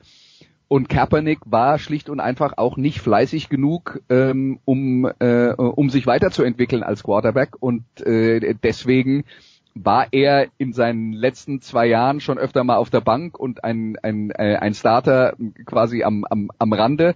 Und für so jemand, der dann dazu noch einen großen Teil des, äh, äh des Publikums verärgert durch seine Anwesenheit, ob das jetzt berechtigt ist oder nicht, sagen dann die NFL-Teams, das ist, ähm, äh, das ist uns einfach zu viel. Wenn man sich mal anschaut, welche Teams im Moment ein System haben, bei dem Kaepernick äh, in, in das Kaepernick passen würde, wo er nicht als Backup, wenn er dann reinkäme, äh, von der Mannschaft eine komplett andere Art zu spielen verlangen würde, da bist du also äh, Buffalo war das letztes Jahr mit mit Tyrod Taylor, der hätte es noch hingepasst, die spielen dieses Jahr anders und ähm, möglicherweise äh, möglicherweise Seattle und dann ist aber auch schon rum. Das heißt, durch seine Art zu spielen und das hat jetzt nichts mit dem äh, äh, mit dem politischen Hintergrund zu tun, sind halt die die Orte, an denen Colin Kaepernick äh, erfolgreich Football spielen könnte und äh, Teams, zu denen er passen würde, extrem eingeschränkt. Okay. Gut, zu den Spielen. Dann kommen wir zu den Spielen. Es geht heute Nacht gleich los, Günther, mit einem Kracher Cowboys gegen Saints. Äh, die, die Cowboys, die ja doch im Aufwind sind die letzten Wochen gegen vielleicht das Überteam der NFL äh, im Augenblick. Äh, wie, wie sieht der, der, der Cowboys-Fan in Günther Zapf dieses Matchup? Eher mit Sorge oder mit Hoffnung? Ja, so gesehen eher mit Sorge natürlich. Aber ich bin ja auch Realist und jetzt die drei Siege jetzt in Folge, alles schön und gut. Du stehst momentan an der Spitze der NFC East äh, ich glaube ehrlich, dass sie nicht da bleiben werden äh, bis zum Ende. Kann aber möglich sein, aber mehr als 9-7 ist mit dem Team nicht drin. Vielleicht reicht's. Aber New Orleans ist, ist eine Hausnummer zu groß, wenn man sich die, die letzten Spiele anschaut. Das waren ja alles keine überragenden Siege. Das war erkämpft, ist auch schön klar. In Philadelphia gewinnen musst du erstmal Atlanta und, und äh, Redskins Thanksgiving, das ist ja klar gewesen. Also das äh, läuft von selber, egal wie, wenn es auch mal die Defense ist. Aber das waren ja alles jetzt keine, keine äh, Spiele, mit denen du dem äh, Gegner Angst einflößt. Jetzt, spielt Tyron Smith aller Voraussicht nach wieder nicht. Also dann ist von dieser grandiosen, super Offensive Line von vor zwei Jahren spielt jetzt gerade noch ein einziger auf seiner äh, Position oder überhaupt noch. und, und der ist auch noch angeschlagen mit Zach Martin. Von daher ist, ist das, was, was man immer erwartet hat, das, das tolle Laufspiel und die super Offense Line. Jetzt gepaart mit einer absolut deutlich verbesserten Defense, also das ist die, die positive Überraschung. Nur gegen New Orleans äh, sind die Jungs da im Backfield, wie viele andere Mannschaften auch, befürchte ich, überfordert. Ich lasse mich sehr, sehr gerne natürlich eines Besseren belehren und wenn du lange Drives hinkriegst mit Laufspiel und, und, und Drew Brees draußen hältst, klar, es ist eine Chance da, die, die hast du immer in der NFL. Allein, muss ich sagen, ist mir, ist mir, so wie New Orleans spielt in den letzten Wochen, ich hatte sie auch ein paar Mal, das ist einfach zu gut, da können auch andere nicht mithalten. Also für mich momentan klar, äh, NFC Nummer eins. Woher kommt's, Franz? Das würde mich schon überraschen, weil ich schaue das natürlich nur so nebenbei an und ich sehe dann, Drew Brees bricht den Rekord aus was? Passing Yards insgesamt? Ähm, welchen äh, Touchdowns, glaube ich, auch noch? Ähm, ja, auf jeden Fall äh, dachte ich mir, okay, nette Offensive, aber das kennt man aus den letzten Jahren auch. Aber was macht denn New Orleans in diesem Jahr besser, als in den letzten Jahren gemacht wird, dass der Günther jetzt sagt, Überteam in der NFC und apropos in der EFC, na gut, äh, Gut, vielleicht, aber wüsste ich jetzt auch nicht, wer. In der AFC wird es mit den Überteams, also Kansas City im Augenblick. Aber naja, gut, aber Kansas City hast du ja gesehen in Los Angeles, von wegen Überteam, also sind nee, ja auch schwach. Also, also offensiv war es ja ganz nett, aber defensiv, naja. Günther? Also AFC ist in diesem Jahr, im Gegensatz zu den Vorjahren, äh, deutlich interessanter. Also da habe ich äh, ja, es ist ausgeglichen, äh, vier, aber es gibt vier, fünf, sechs Teams. Genau, es gibt also keins, äh, äh, sehe ich genauso. Also da, da ist es äh, ein offenes Rennen würde ich, würde ich sagen. In, in der NFC Aber ist es so, an, an Rams und Saints werden sich viele die Zähne ausbeißen, an der AFC ist es so, dass an einem guten Tag das Gefühl ist, dass jeder gegen jeden gewinnen kann. Und mit jeder meinen wir dann auch Pittsburgh. Aber zuerst nochmal zurück nach New Orleans, Franz. Was macht ihr in diesem Jahr wirklich besser? Nur Pittsburgh. Natürlich. Franzl. Ähm, tja, also die, die bomben natürlich alles in Grund und Boden. Ich habe jetzt nicht gerade den, den, genauen Schnitt ausgerechnet, aber die dürften ja bei 35 Punkten im Schnitt oder sowas stehen in der Saison das ist natürlich schon mal eine Ansage. Da musst du als Gegner erstmal mithalten. Gerade wenn du halt dann auch irgendwann so ein bisschen zermürbst, wenn der Gegner mit jedem Drive Punkte macht. Und das machen sie ja normalerweise. Das heißt, du musst immer wieder eine Antwort finden, immer wieder eine Antwort finden. Und dazu ist dann eben auch die Verteidigung bei den Saints immer wieder und eigentlich über, über viele Strecken in dieser, dieser Saison doch gar nicht so schlecht. Also die haben nur äh, dreimal mehr als 30 Punkte zugelassen.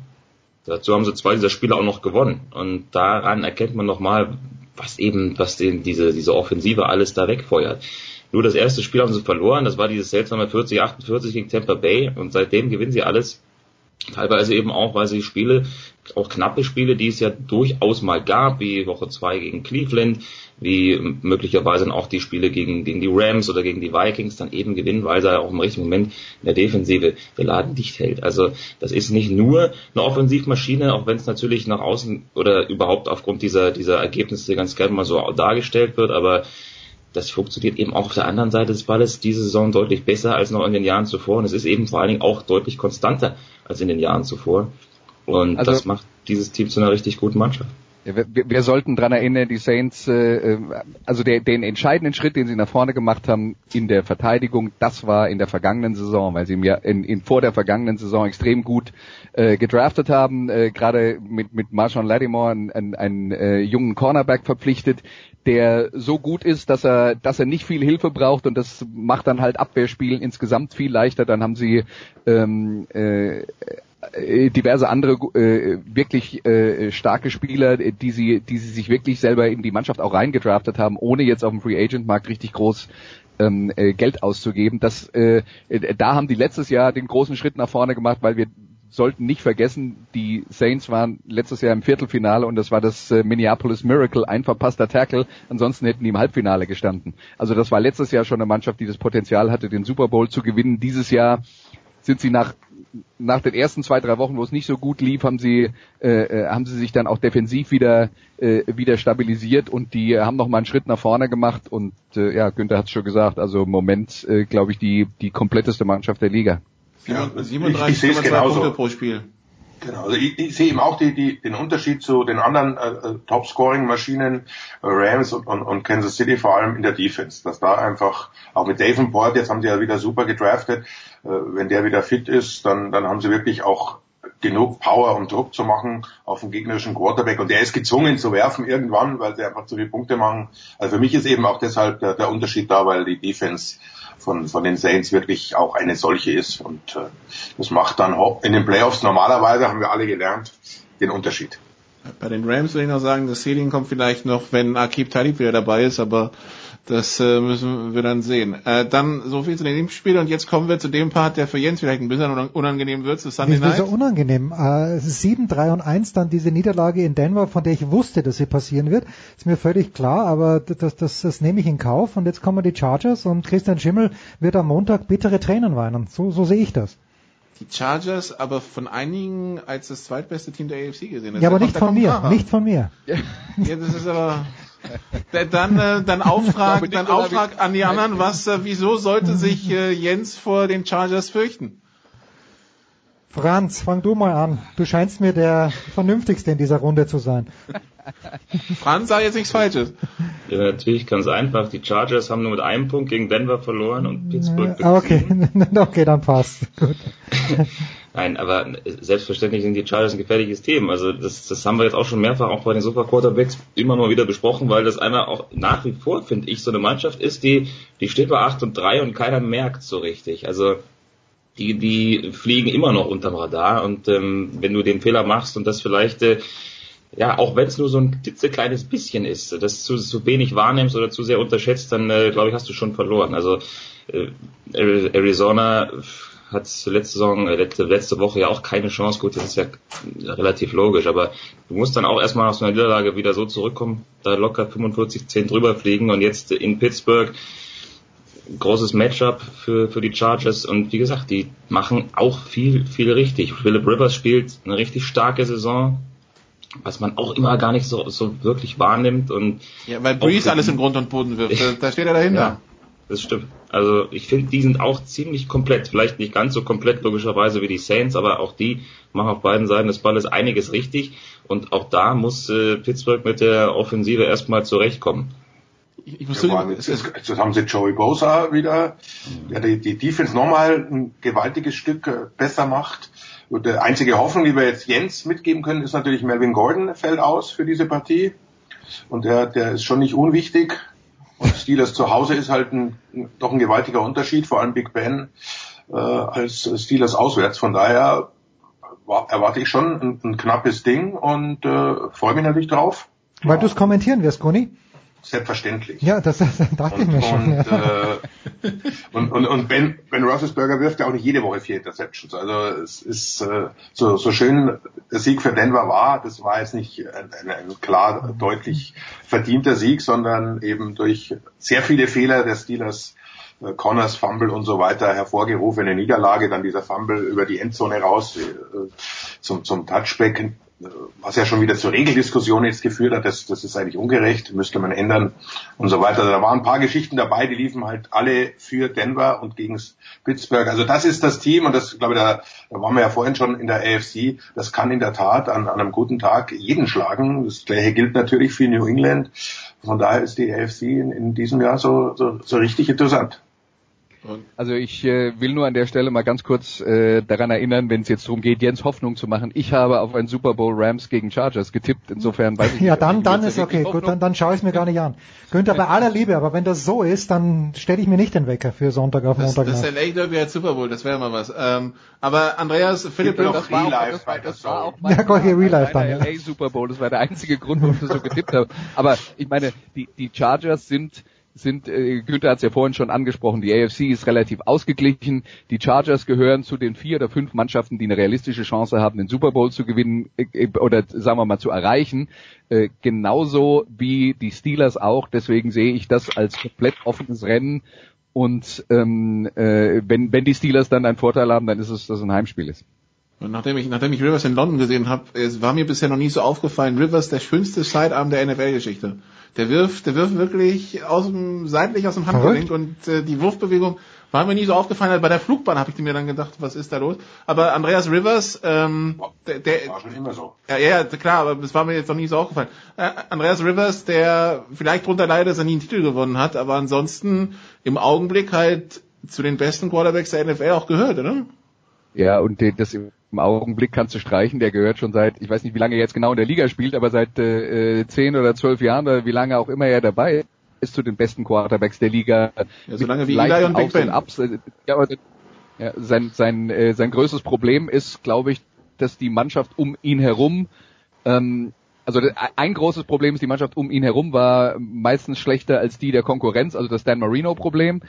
Äh, und ähm, äh, dann muss man auch noch dazu sagen, dass die Chargers ja in den letzten Jahren ähm, äh, so ein bisschen im, im Ruf standen, ihr Potenzial nicht ganz abzurufen und zwar nicht unbedingt auf der offensiven äh, Seite des Balles und wir wollen auch daran erinnern, dass die Chargers auch öfter mal in den Playoffs schon mit Special Teams Riesenprobleme hatten und äh, deswegen Spiele verloren haben, die sie eigentlich hätten äh, gewinnen müssen. Also da, da sind ein paar Sachen zusammengekommen, äh, die, die dazu führen, dass äh, Rivers vielleicht jetzt nicht so im, im, im, im Fokus steht, aber ähm, Philip Rivers ist ist über die, die Zeit seiner Karriere konsequent mindestens ein Top 10 Quarterback, vielleicht die meiste Zeit sogar Top 5. Äh, der, der gehört zu den, äh, zu den absoluten Top-Leuten. Und, und Jens, da siehst du noch, dass auf deine Steelers zukommt. Jetzt, naja, ne? und das natürlich äh, fällt mir ein, mein Lieblingspodcast, Dan Labertard, äh, der sagt immer, bei Philip Rivers hat man halt bei jedem Spiel den Eindruck, äh, es ist eine Minute noch zu spielen. Die Chargers sind acht Punkte hinten und es sind 92 Yards zu gehen. Aber irgendwie kriegt das dann doch einigermaßen hin. So, das ist aber nur der Eindruck von Dan Labertard. Fantastisch. Franz, ich danke dir herzlich. Wir wissen noch nicht alles, was Günther macht. Denn Günther wahrscheinlich, wird wahrscheinlich jeden Tag irgendwas machen. Aber fangen wir mit dir mal an. Wie schaut denn dein erweitertes Wochenende aus, Franzl? Ähm, also ich weiß nicht, ob Donnerstag dazugehört. Aber ja, natürlich. Ja. Hau rein, ja, natürlich. Ich könnte am Donnerstag anfangen und äh, habe da Europa League für The Zone auf dem Programm. Heute Abend quasi mit dem Spiel Rangers aus Glasgow gegen Villarreal in so einer verdammt engen Gruppe. Das ist doch die Rapid Wien Gruppe, oder? So ist das, ja. ja. Wo, wo alle Teams innerhalb von zwei Punkten äh, sich befinden nach vier Spielen. Also das ist eine spannende Geschichte. Und dann geht's weiter mit Ausflügen. Am Samstag geht's ins Grünwalder Stadion. Dritte Liga. 1860 spielt zu Hause gegen den FSV Zwickau. Ausgleich für Zwickau in der 92. Minute, weil so ist es einfach bei den 60ern in diesem Jahr. So wird's kommen. So wird's kommen. Und Sonntag ähm, geht's zum Eishockey nach Augsburg. So ist dann Krefeld zu Gast ähm, diese beiden Einsätze dann für Telekom Sport. Unfassbar, der Franz. Aber ein Wochenende der kurzen Wege für Franz geht ja noch weiter. Das ist doch, doch herrlich, Tatsächlich. ja. Tatsächlich. Ja, da ist fast Ismaning das Schwierigste mit den Umbearbeiten, die gerade in Unterföhring stattfinden. Andreas. Ja, ich hätte am äh, Samstag 16 Uhr Premier League bei der Zones zu bieten. Also ich kommentiere Tiere um 16 Uhr Newcastle gegen West Ham gezeigt, wird es dann erst um 23 Uhr. Ähm, das ist ja diese Spezialregelung, dass die Premier League nur erlaubt, dass um 16 Uhr eins der mhm, stattfindenden okay. Spiele äh, live äh, gezeigt werden darf. Und am Sonntag 19 Uhr äh, äh, auch bei der Zone dann äh, NFL mit dem Spiel Detroit Lions gegen LA Rams. Da wird Jürgen Schmieder ganz genau aufpassen. Günni, Sunday Night Football und und Monday Night Football. Na bitte, weil du es kannst. Monday Night ist dann Washington, Philadelphia. Washington, Philadelphia, genau. Äh, auch ein richtig schönes Ding ist. Philadelphia hat sich ja zurückgemeldet durch den Sieg. Darf man also noch nicht ganz abschreiben. Wie eng die NFC East ist, glaube ich, wissen wir alle. Da macht ein, ein, ein Spiel, vor allem in der, innerhalb der Division, vielleicht den großen Unterschied dann. Also wir freuen uns auf den letzten Spieltag. Und äh, Sunday Night haben wir besprochen. Also schönes Programm, wenig Schlaf, aber ja, so ist es nun mal. Aber in der NFC East könnte inzwischen selbst der Zweite eine Chance haben, vielleicht auf die Wildcard. Also tatsächlich, es hat sich gebessert, die Situation in der NFC East. Das sah vor ein paar Wochen noch viel düsterer aus. Naja, 5 und 6, 6 und 5. Äh, was haben wir Dallas? 6 und 5. Naja, solange die Giants nicht in die Playoffs kommen, ist für mich alles gut. Mit 3 und 8 sehr unwahrscheinlich. Möchtest du das heute Abend Cell nochmal in aller Ausführlichkeit erklären? das werde ich Cell und zwar persönlich nahebringen. gut, das war's äh, mit äh, der NFL. Danke Andreas, danke Günther, danke Franz. Kurze Pause, Big Show 384.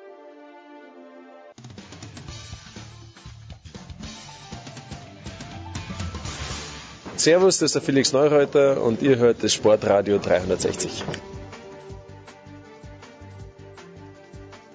Ja, soweit zur NFL, aber wir haben Nikola nicht umsonst für großes Geld und für viele Meilen in die USA geschickt. Nikola hat einiges zu berichten und äh, hat auch einiges, äh, wollen wir es jetzt schon vorausschicken, Nikola, äh, nochmal, es heißt ja immer, nein, wir fangen mal so an. Du warst ja nicht nur bei, ähm, bei der NFL, Monday Night, Rams Chiefs. Rams Chiefs, sondern du warst auch das, das beste Spiel der jüngeren NFL-Geschichte. Sondern du warst auch an der USC, an der University of Southern California und hast dort mit einem jungen Mann gesprochen. Wer war denn der junge Mann?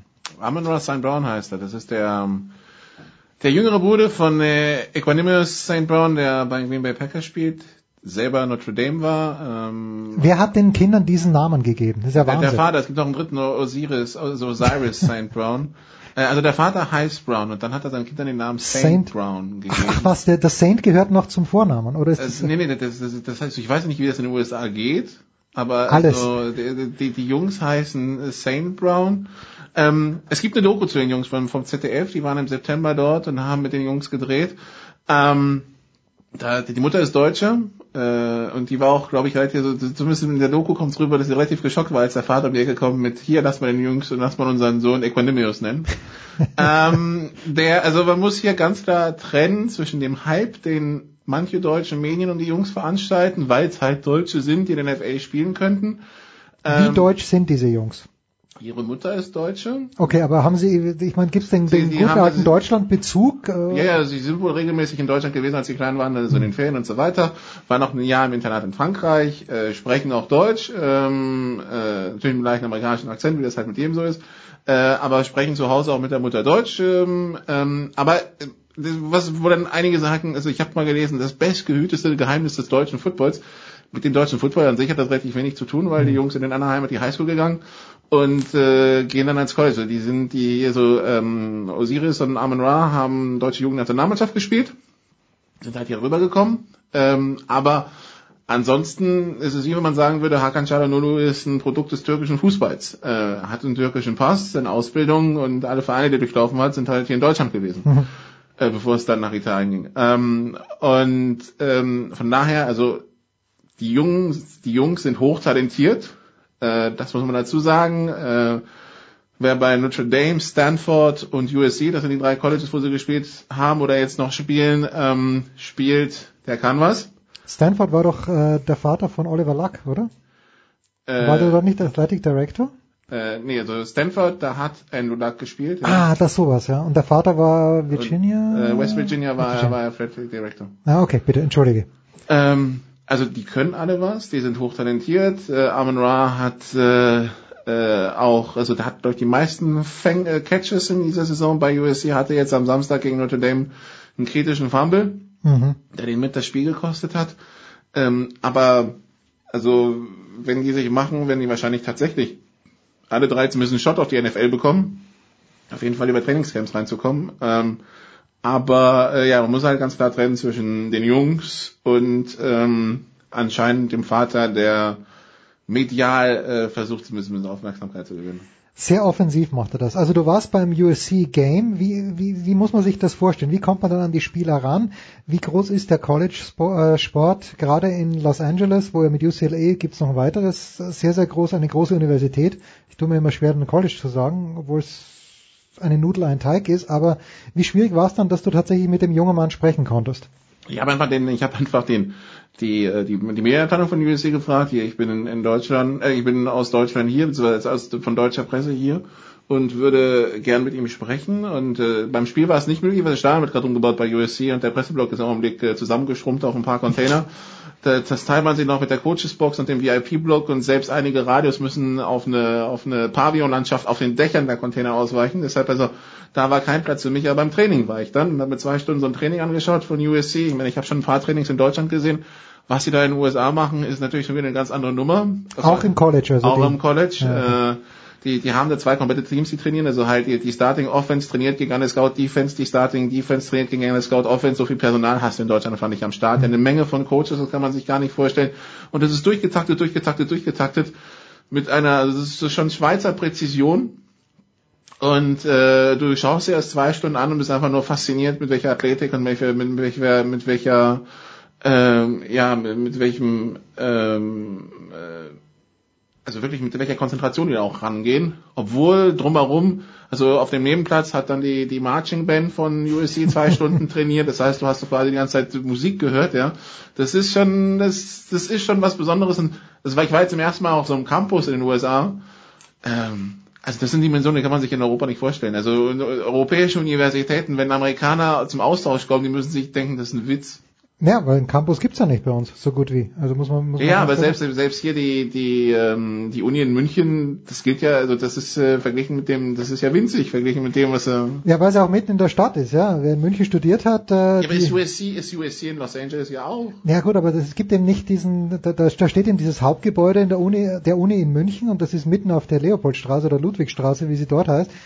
Und das, das stelle ich mir natürlich ganz anders vor in einer amerikanischen Uni, die auch wirklich irgendwie räumlich getrennt ist, stelle ich mir es zumindest vor. Und die, wer, wer in München Sport treiben will, der muss jetzt zum Olympiazentrum gehen, weil der Universitätssport dort stattfindet. Und das stelle ich mir bei USC ein bisschen anders Das ist vor. halt mittendrin, das ist wirklich, ähm, ist wirklich faszinierend. Und das So. Stadion ist auch mit dem Campus drin, also das Kolosseum.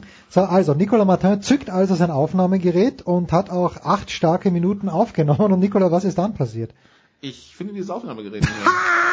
Das schmerzt so. Das schmerzt so. Nicolas findet das Aufnahmegerät Nee, nicht. ich, ich habe alles Mögliche durchsucht. Ich, äh, ich weiß nicht, ob es im, im ich kann mir nicht vorstellen, dass im Flieger rausgerutscht ist. Ich werde bei Lufthansa nachfragen, ob die was gefunden haben. Aber ich, äh, ich finde dieses Aufnahmegerät nicht mehr. Und äh, es, ist, äh, es, es ärgert mich umso mehr, als es wirklich äh, ein Aufwand war, teilweise an die Interviewpartner ranzukommen. Ähm, und natürlich, weil man äh, diese Eindrücke dann auch, wenn, man, wenn sie schon die Zeit nehmen wollen, wir es natürlich auch senden. Ja, klar. Ähm, aber das hat dann leider, also im Augenblick- ich äh, finde dieses Aufnahmegerät nicht mehr. Also ich bin guter Dinge, dass ich es trotzdem irgendwann, also so, dass sich wieder findet und äh, dann packen wir natürlich die Interviews in, in die Dailies rein. Ne? Aber im Augenblick äh, haben wir hier da ein kleines Problem. Und weil äh, Nicola im Plural spricht, das zweite Interview schmerzt fast noch mehr, dass äh, das erst später wieder gefunden wird, denn das hat sich zugetragen ähm, nicht beim Spiel der Anaheim Ducks gegen die Edmonton Oilers, sondern beim Training danach, weil du hast Leon Dreiseitel auch getroffen. Ich habe Leon Reiser auch getroffen. Ich fand es faszinierend, bei, bei einem Eishockey-Training dabei zu sein, weil es für mich die erste, das erste Mal war, dass ich wirklich mal direkt hinter der Bande stand, hinter den Scheiben. Mhm. Äh, NHL habe ich bisher immer äh, aus dem Oberrang verfolgt und selbst als ich in der DEL war, bei den Freezers und so, das war, ich war meistens im Oberrang, ich habe nie tatsächlich unten gesessen und es war das erste Mal, wo ich wirklich diese, diesen Speed und diese Kraft gesehen habe. Und äh, also zweimal ist der Puck auch direkt vor mir in der Scheibe eingeschlagen. Man duckt sich einfach aus Reflex, ja. Ja. Es, es ist einfach, also es ist unglaublich, was das für eine Athletik ist. Das kommt im Fernsehen nicht ansatzweise rüber, was das für ein Speed, eine Athletik, für eine Kraft ist, die da drin steckt. Und wenn da ein Schuss abgeht, also was das, ähm, das ist, äh, das kommt wirklich wie aus der Pistole geschossen. Das gleiche kann man sich ja nur schwer vorstellen beim Baseball, dass so ein Pitch auch mal richtig wehtun kann, ja, weil du siehst den Ball fliegen. 160 kmh. Im, Ja, ja, im, schnellsten Fall, ja. Äh, aber wenn du es im Fernsehen siehst, das Fernsehen drückt die Distanz zusammen und damit auch die Geschwindigkeit. Und das ist beim Hockey ähnlich. Wenn du mal wirklich da an der Bande gestanden hast und wirklich mal diese Einschläge gehört hast, das ist schon, das ist schon was ganz Besonderes. Nee, ich sage euch das Gleiche ist natürlich auch, äh, es ist immer so blöd, wenn man solche Vergleiche kriegt, aber wer mal ein Skirennen gesehen hat, auch einen Slalom gesehen hat, äh, in Kitzbühel oder sonst irgendwo im Weltcup-Slalom, im Fernsehen schaut das aus, als ob die da Kurven fahren würden. In Wahrheit pressen die da runter mit bis zu 60 kmh und bei der Abfahrt reden wir über 130 kmh. Egal. Ich, ich, ich stand bei den Adelboden, also nicht beim Rennen, aber ich bin, ich war mal in Adelboden, dieser Zielhang. Ja, dann, muss furchtbar sein. Ich wenn, kenn- wenn, wenn, wenn du unten Fernsehen, stehst, also wenn du im Fernsehen siehst, denkst du, okay, die hupfen da halt runter. Mhm. Wenn du unten stehst, das ist ein kompletter Berg, den die da runterspringt. Ja, also das, äh, das ist absurd und da trifft's ja auch die Besten. Marcel Hirscher im vergangenen Jahr. Da sprechen wir vielleicht dann mit, na vielleicht nicht über Adelboden, aber, aber über Hirscher sprechen wir dann vielleicht später auch mit Johannes Nuth. Jedenfalls, was wir sagen wollten, es gibt auch irgendwo drei goldene Minuten mit Leon Dreiseitel von den Edmonton Oilers und äh, die hat Nikola irgendwo äh, die Lufthansa. Macht's vielleicht möglich, dass wir die in den nächsten Wochen in den Dailies hören? Also wer, wer, wenn's- wer die, wer die Deutschland A380 der Lufthansa hat, äh, so Aufnahme Deutschland, mal im Oberdeck schauen, ob nicht zufällig ein Sony Aufnahmegerät liegt. Ah, das, das sind halt nur bei Sportradio 360 reist man im Oberdeck. Kurze Pause, und dann geht's ja weiter in der Big Show 384.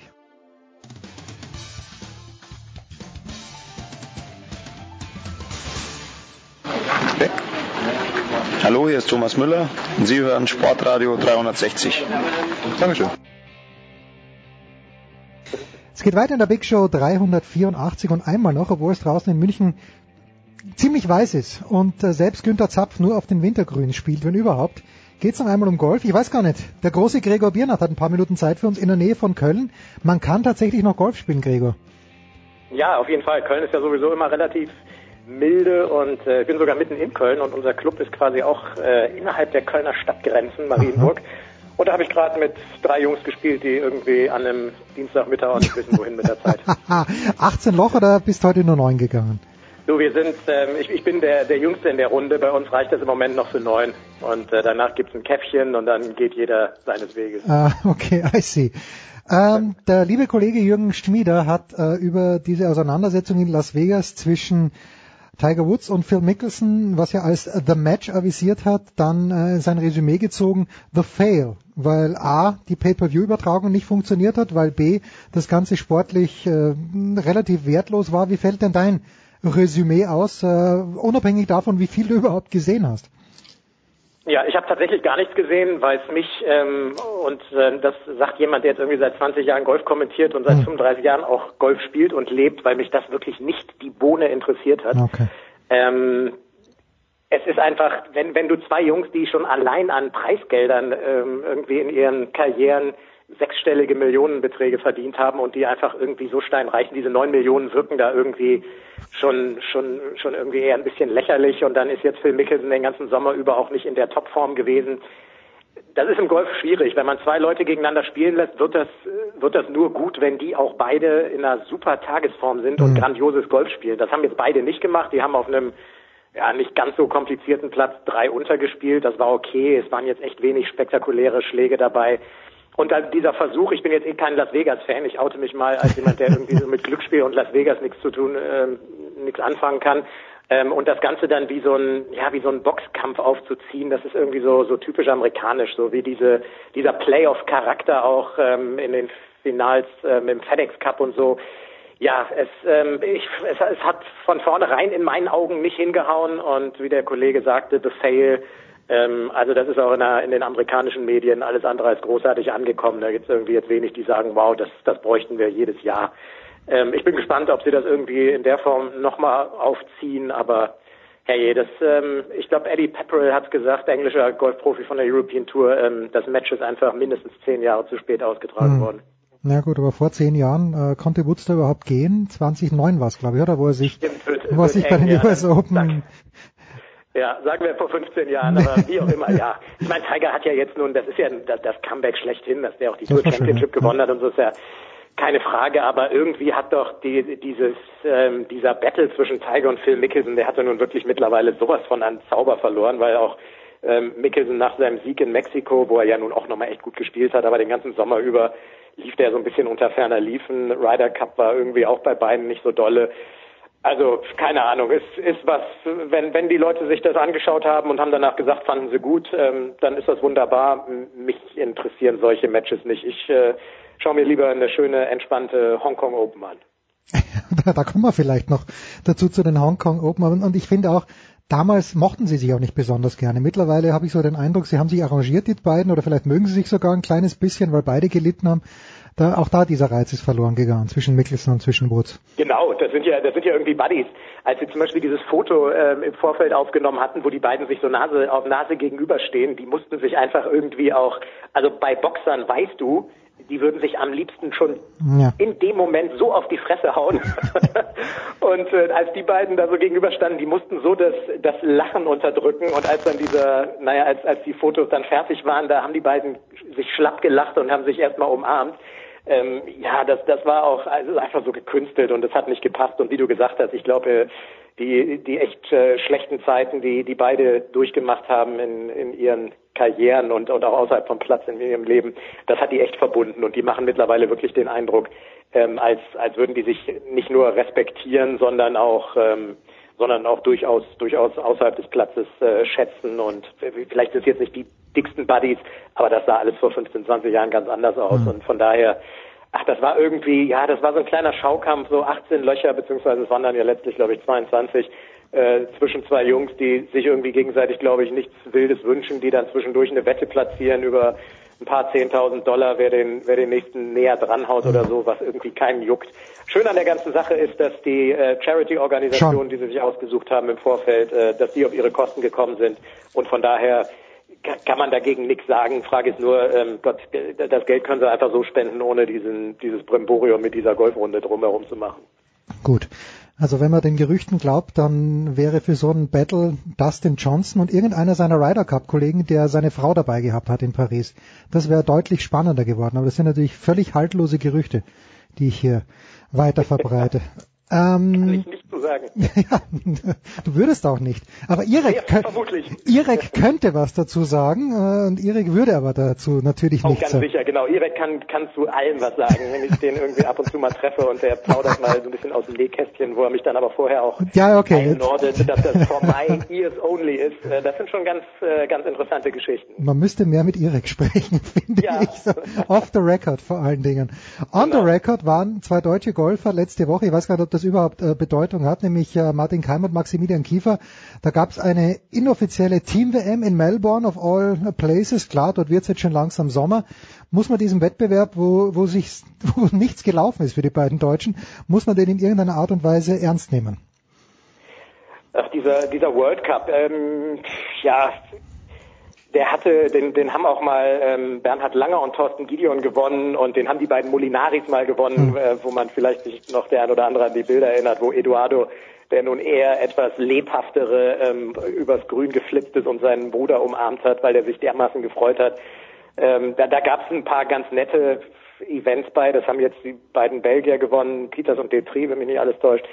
Und äh, ist auch ein, ja, es, es ist ein World Cup, der hat aber auch irgendwie, der hat eine gewisse Tradition, aber reißt jetzt auch nicht so wahnsinnig viele Leute, glaube ich, hinterm Ofen vor. Von daher, ja, wäre wär natürlich schön gewesen, wenn die beiden Deutschen, also wenn Martin Keimer und Max Kiefer ein bisschen weiter vorn gelandet wären, hätten sie sich sicherlich selber auch gewünscht, aber ist jetzt auch kein Drama. Also sind nach Australien gereist und ähm, am Ende denken sie sich vielleicht auch, gut, das war jetzt irgendwie alles relativ, relativ stressig. Ich bin mir gar nicht sicher, ob sie diese Woche dann auch noch die Australian PGA Championship spielen. Mhm. Ähm, die übertragen wir bei Sky nämlich nicht, sondern stattdessen das Turnier auf Mauritius. Also von daher zwei Wochen Australien, wer auch immer da eventuell noch auftiet. Äh, ja, vielleicht nice to have, am Ende der Saison nochmal so weit zu reisen, aber das Turnier an sich ähm, ist jetzt kein verzichtbar. Ich ähm, sub subjektiv nicht als äh, irgendwie eins der Saison- oder Jahreshighlights bezeichnen. Was kommt denn noch an Highlights, Gregor? Da dürfen wir uns ein kleines bisschen zurücklegen. Du hast die Hongkong Open angesprochen. Was kommt denn für die Golffans noch als wirkliches Highlight in den kommenden Wochen?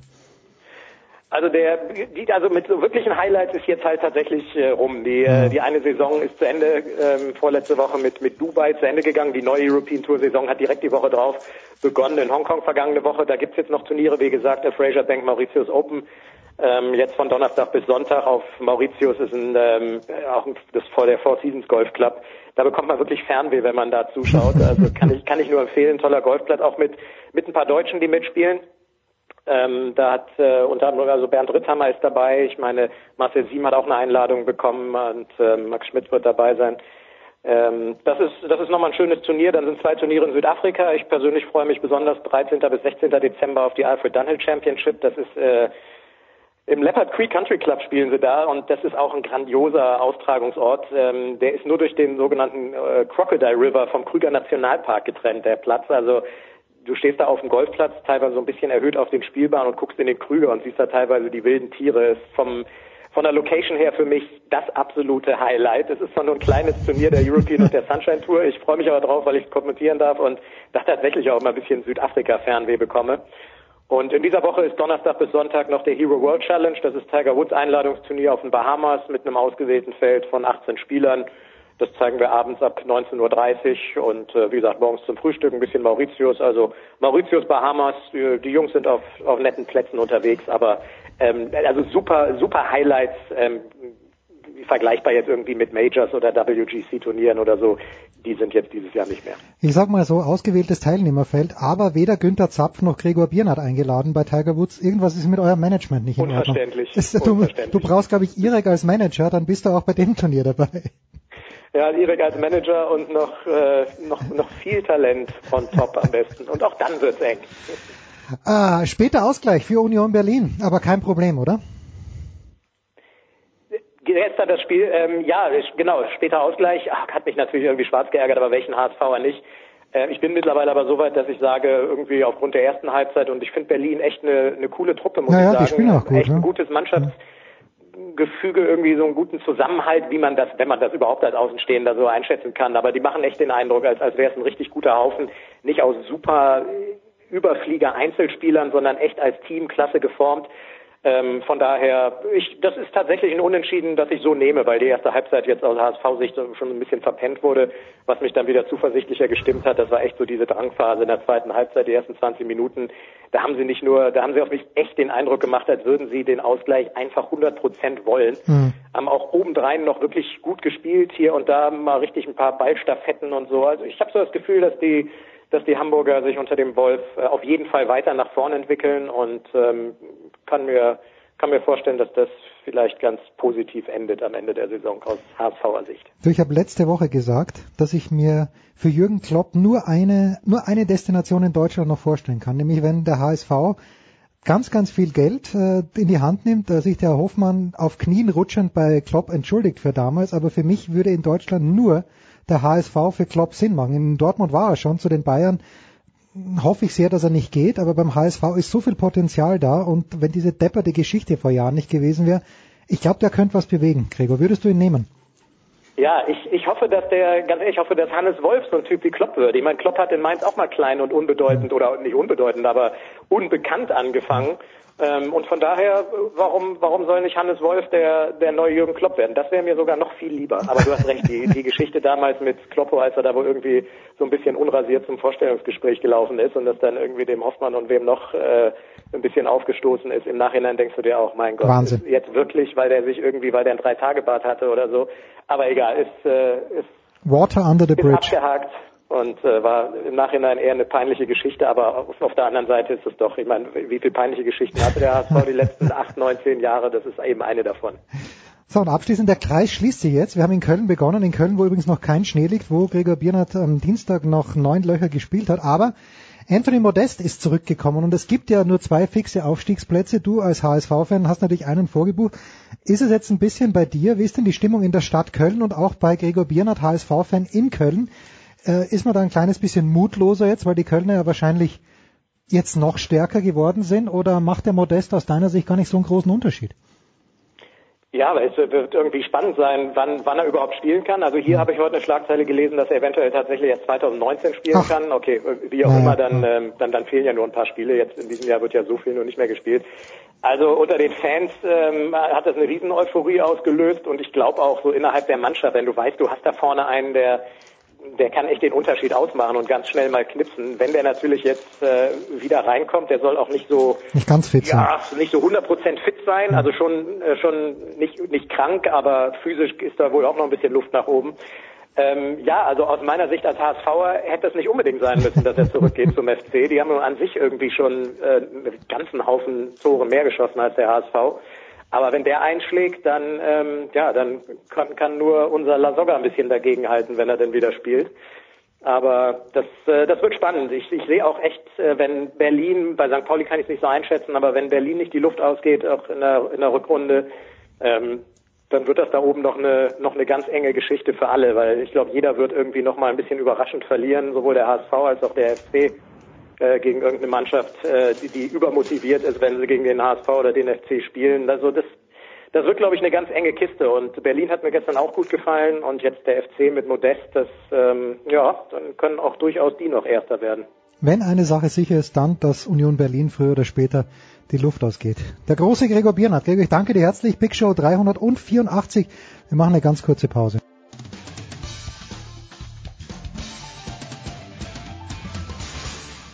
Servus, hier ist der Markus Rogan und ihr hört Sportradio 360.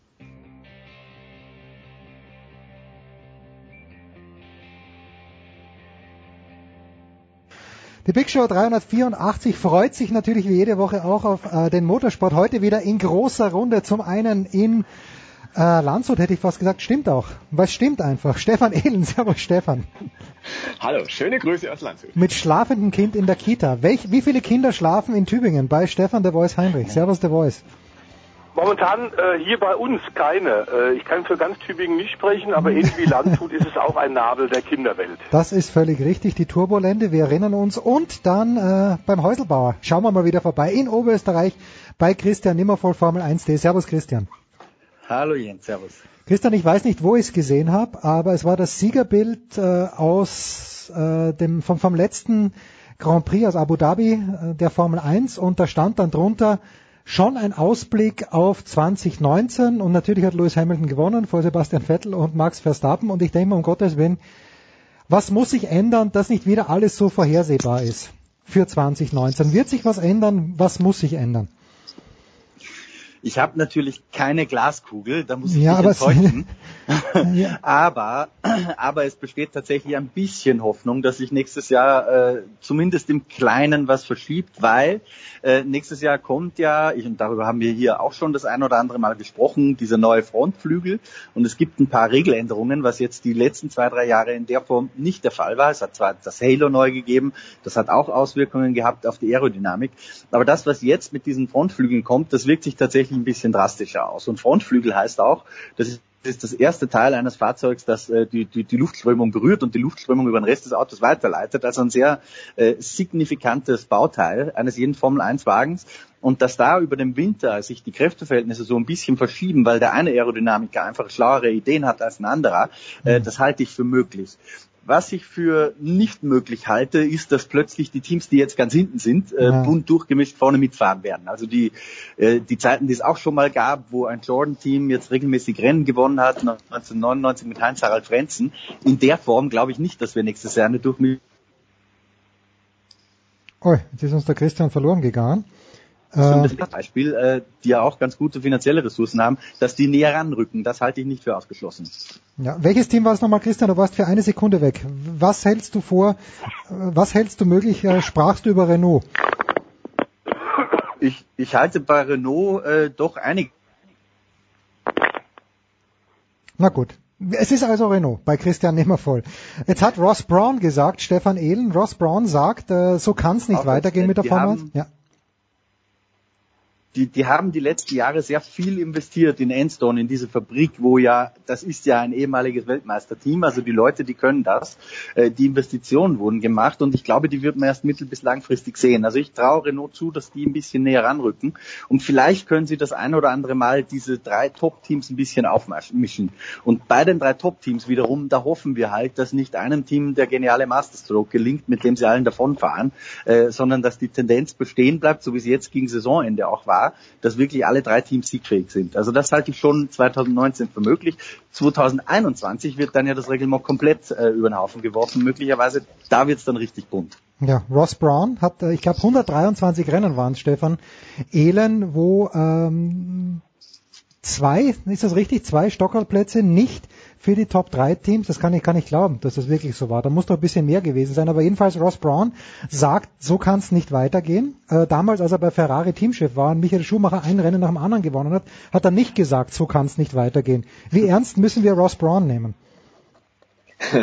Eigentlich äh, sehr ernst, insofern, dass der Mann wirklich ja versteht, was er tut. Allerdings ist er jetzt natürlich auch in einer anderen Rolle als damals als Ferrari-Technikerdirektor. Ähm, die große Frage, die ich mir da immer stelle bei ihm ist, naja, das mag alles schön sein, das mag alles toll sein, was er sich da vorstellt für die Formel 1 und die Zukunft. Ähm, es muss jetzt nur tatsächlich langsam mal was passieren, was wirklich in die richtige Richtung geht, weil ansonsten verliert auch Ross Braun seinen Ruf als das Genie, das Motorsportgenie schlechthin. Ähm, er hat sich da ja auch einen Ruf zurecht aufgebaut, nicht nur äh, mit Ferrari dann und Michael Schumacher, auch bei Benetton oder auch hauptsächlich dann mit seinem Braun-Team, wo eben dann so ein Reglement-Kniff äh, ausgenutzt wurde, der legendäre Doppeldiffusor damals 2009. Ähm, und die große Frage ist, dann kriegt er die Formel 1 wieder technisch auf die richtige Bahn. Und da ist 2019 der erste Schritt mit dem von Christian angesprochenen Frontflügel. Aber so langsam, glaube ich, macht sich auch so ein bisschen Ungeduld breit, dass man einfach wissen will, wie schaut es jetzt 2021 eigentlich aus? Was sind da für Autos drin? Was haben wir da für einen Antrieb? Und äh, was sind die Rahmenbedingungen? Wie ist das mit den Kosten? Und ich glaube, solange das nicht ordentlich geregelt ist, ähm, da hat es auch Großbraun schwer, irgendwie da, ja, ein gewisses Standing aufzubauen. Bis dahin ist alles mehr oder weniger Fähnchen in den Wind halten und sagen, ja, wir machen alles besser, wir machen alles toller. Aber solange die Ergebnisse nicht da sind, äh, da glaube ich, hat er einfach keine Glaubwürdigkeit. Das ist echt schwierig.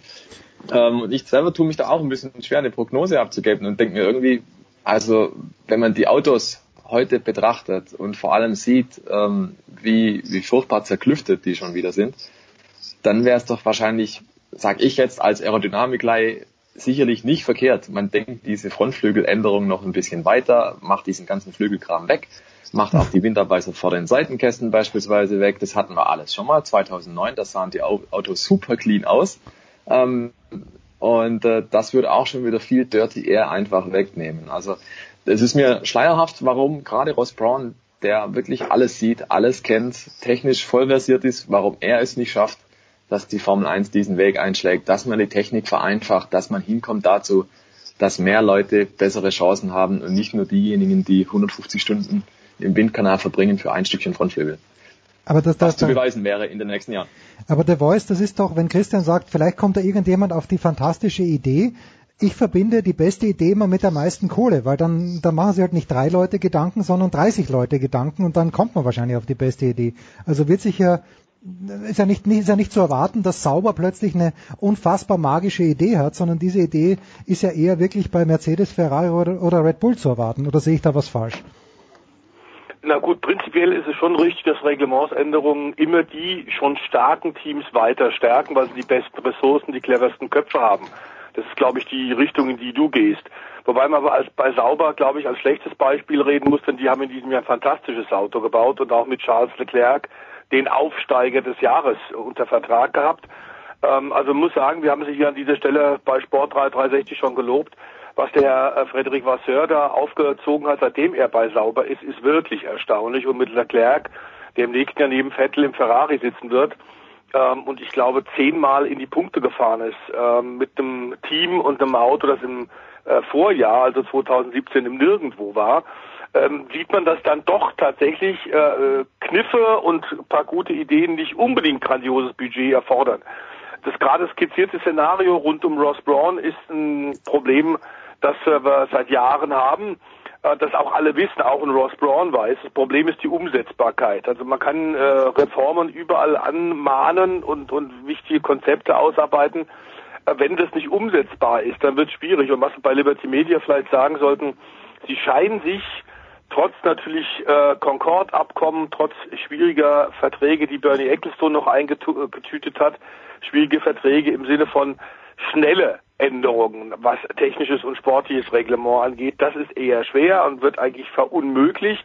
Aber trotzdem scheint Liberty Media sehr vorsichtig zu agieren. Ähnliches wissen wir vom FIA-Weltverband von Jean Todt, ähm, der äh, nicht umsonst momentan so als Bewahrer ein wenig gilt und deswegen auch den Spitznamen hat, schon tot.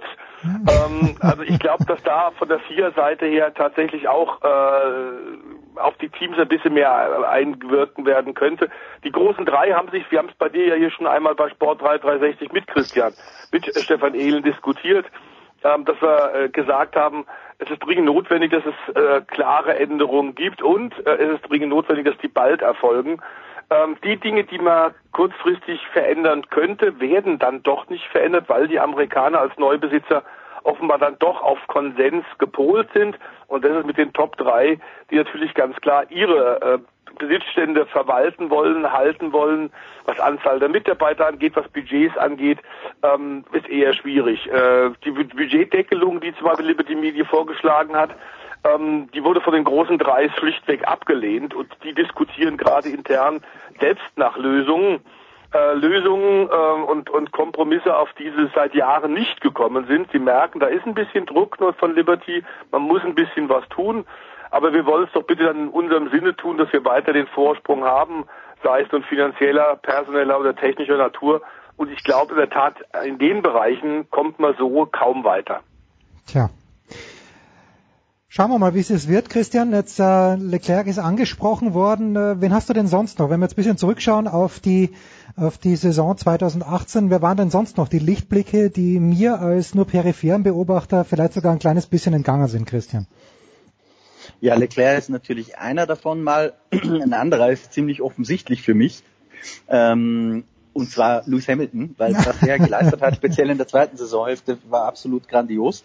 Äh, und ein dritter, vielleicht gar nicht offensichtlich äh, und wird wahrscheinlich außer mir keiner nennen, aber ich finde, dass auch Nico Hülkenberg einer, einer der Sieger dieser Saison ist, weil als Carlos Sainz zu Renault kam, ich erinnere mich noch ans erste Rennen letztes Jahr, ähm, war Sainz direkt äh, auf Augenhöhe mit ihm eigentlich und man dachte so, okay, der kennt das Auto nicht, ähm, der kommt aus der Red Bull Schule, der gilt als, als Überflieger der Zukunft oder als eins der großen Talente in der Formel 1, da wird sich sich der Nico Hülkenberg, wenn der Carlos Sainz die Vorbereitung im Winter machen kann, extrem schwer tun. Äh, jetzt nach dieser gemeinsamen Saison finde ich, dass sich Nico Hülkenberg eigentlich ganz gut behauptet hat äh, gegen Sainz ähm, und bin sehr gespannt aus diesem Grund, wie er gegen Ricciardo aussehen wird, weil ich glaube, das kann für Nico Hülkenberg nochmal eine richtige Chance sein. Momentan befindet er sich ja in einer Phase seiner Karriere, wo er so ein bisschen das, ich nenne es immer Physikeller-Schicksal erleidet. Mhm. Großes Talent, das nie wirklich den, den großen Durchbruch geschafft hat. Dass er jetzt endlich einen Teamkollegen kriegt, von dem man weiß, der ist absolutes Top-Material, ist für ihn klar auch irgendwo Risiko, weil wenn er die Nummer verliert gegen Ricciardo nächstes Jahr, äh, dann sieht es ganz, ganz schlecht aus, damit irgendwann noch den, den großen Durchbruch zu schaffen. Aber es ist natürlich auch eine Chance, weil wenn er gegen Ricciardo jetzt auch schafft, äh, sich durchzusetzen oder gut auszusehen, ähm, und ich traue ihm das zu, ähm, ich bin mir nicht sicher, dass er es schafft, aber ich traue es ihm grundsätzlich zu, äh, dann wird Nico Hülkenberg einer der Sieger der nächsten Saison sein, meiner Meinung nach. Ich glaube, Christian hat schon einen neuen Clio im, in, in der Garage stehen. Das ist ja eine, eine, eine Renault-Lobeshymne, die sich gewaschen hat. Würdest du, teilst du diese Einschätzung, Stefan Ehlen? Also der Hülkenberg scheint mir ein komplett sympathischer Kerl zu sein, aber hält er nicht den Rekord für äh, Jahre äh, in der Formel 1 oder Rennen in der Formel 1, ohne jemals aufs Podium gekommen zu sein? Ich glaube, die meisten Rennen ähm, ohne Podiumsplatz, da ist er sicherlich ein Konkurrent dafür, auf jeden Fall weit vorne dabei. Äh, das ist tatsächlich schade. Er war ja ein paar Mal schon nahe dran, damals auch noch mit Force Inter. Ich erinnere mich an ein Brasilienrennen, da hat er zwischenzeitlich sogar geführt. Ähm, irgendwie scheint es bei ihm einfach nicht klappen zu wollen. Und das ist in der Tat so ein bisschen Physikeller-Syndrom. Ähm, in der Formel 1 kommt es immer einfach auf das richtige Timing an. Nimm beispielsweise auch Stoffel van Dorn bei McLaren. Der kommt da rein in ein Team, was ehemals ein Top-Team war und mittlerweile einfach Hinterbänkler ist. Und äh, der reißt überhaupt gar nichts und fährt dementsprechend auch nach hinten rum. Oder ein anderes Beispiel, gerade aktuell von den Testfahrten, Lance Stroll ist in Williams die ganze Zeit hinterhergefahren in diesem Jahr. Jetzt sitzt er bei den Testfahrten plötzlich im Force India und fährt gestern die drittbeste Zeit. Und da denkt man sich auch irgendwo, naja, wo kommt das jetzt auf einmal her? Also du bist als Fahrer in der Formel 1 einfach so sehr fahrzeugabhängig, dass da einfach dann entscheidend ist, wann sitzt du in welchem Auto. Siehe Fernando Alonso, seit 2006 kein Titel mehr gewonnen, jetzt hört er auf einmal auf, weil er drei Jahre, vier Jahre mit McLaren hinterhergefahren ist.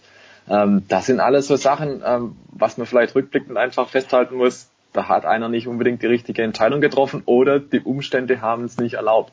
Dass Nico Hülkenberg ein Überflieger ist, das wissen wir. Der hat die Formel 3 gewonnen, der hat die Formel 2 gewonnen oder die damalige GP2. Alles alles im Durchmarsch genommen, dann kommt er in die Formel 1 und kann es halt leider nicht zeigen. Das ist schade.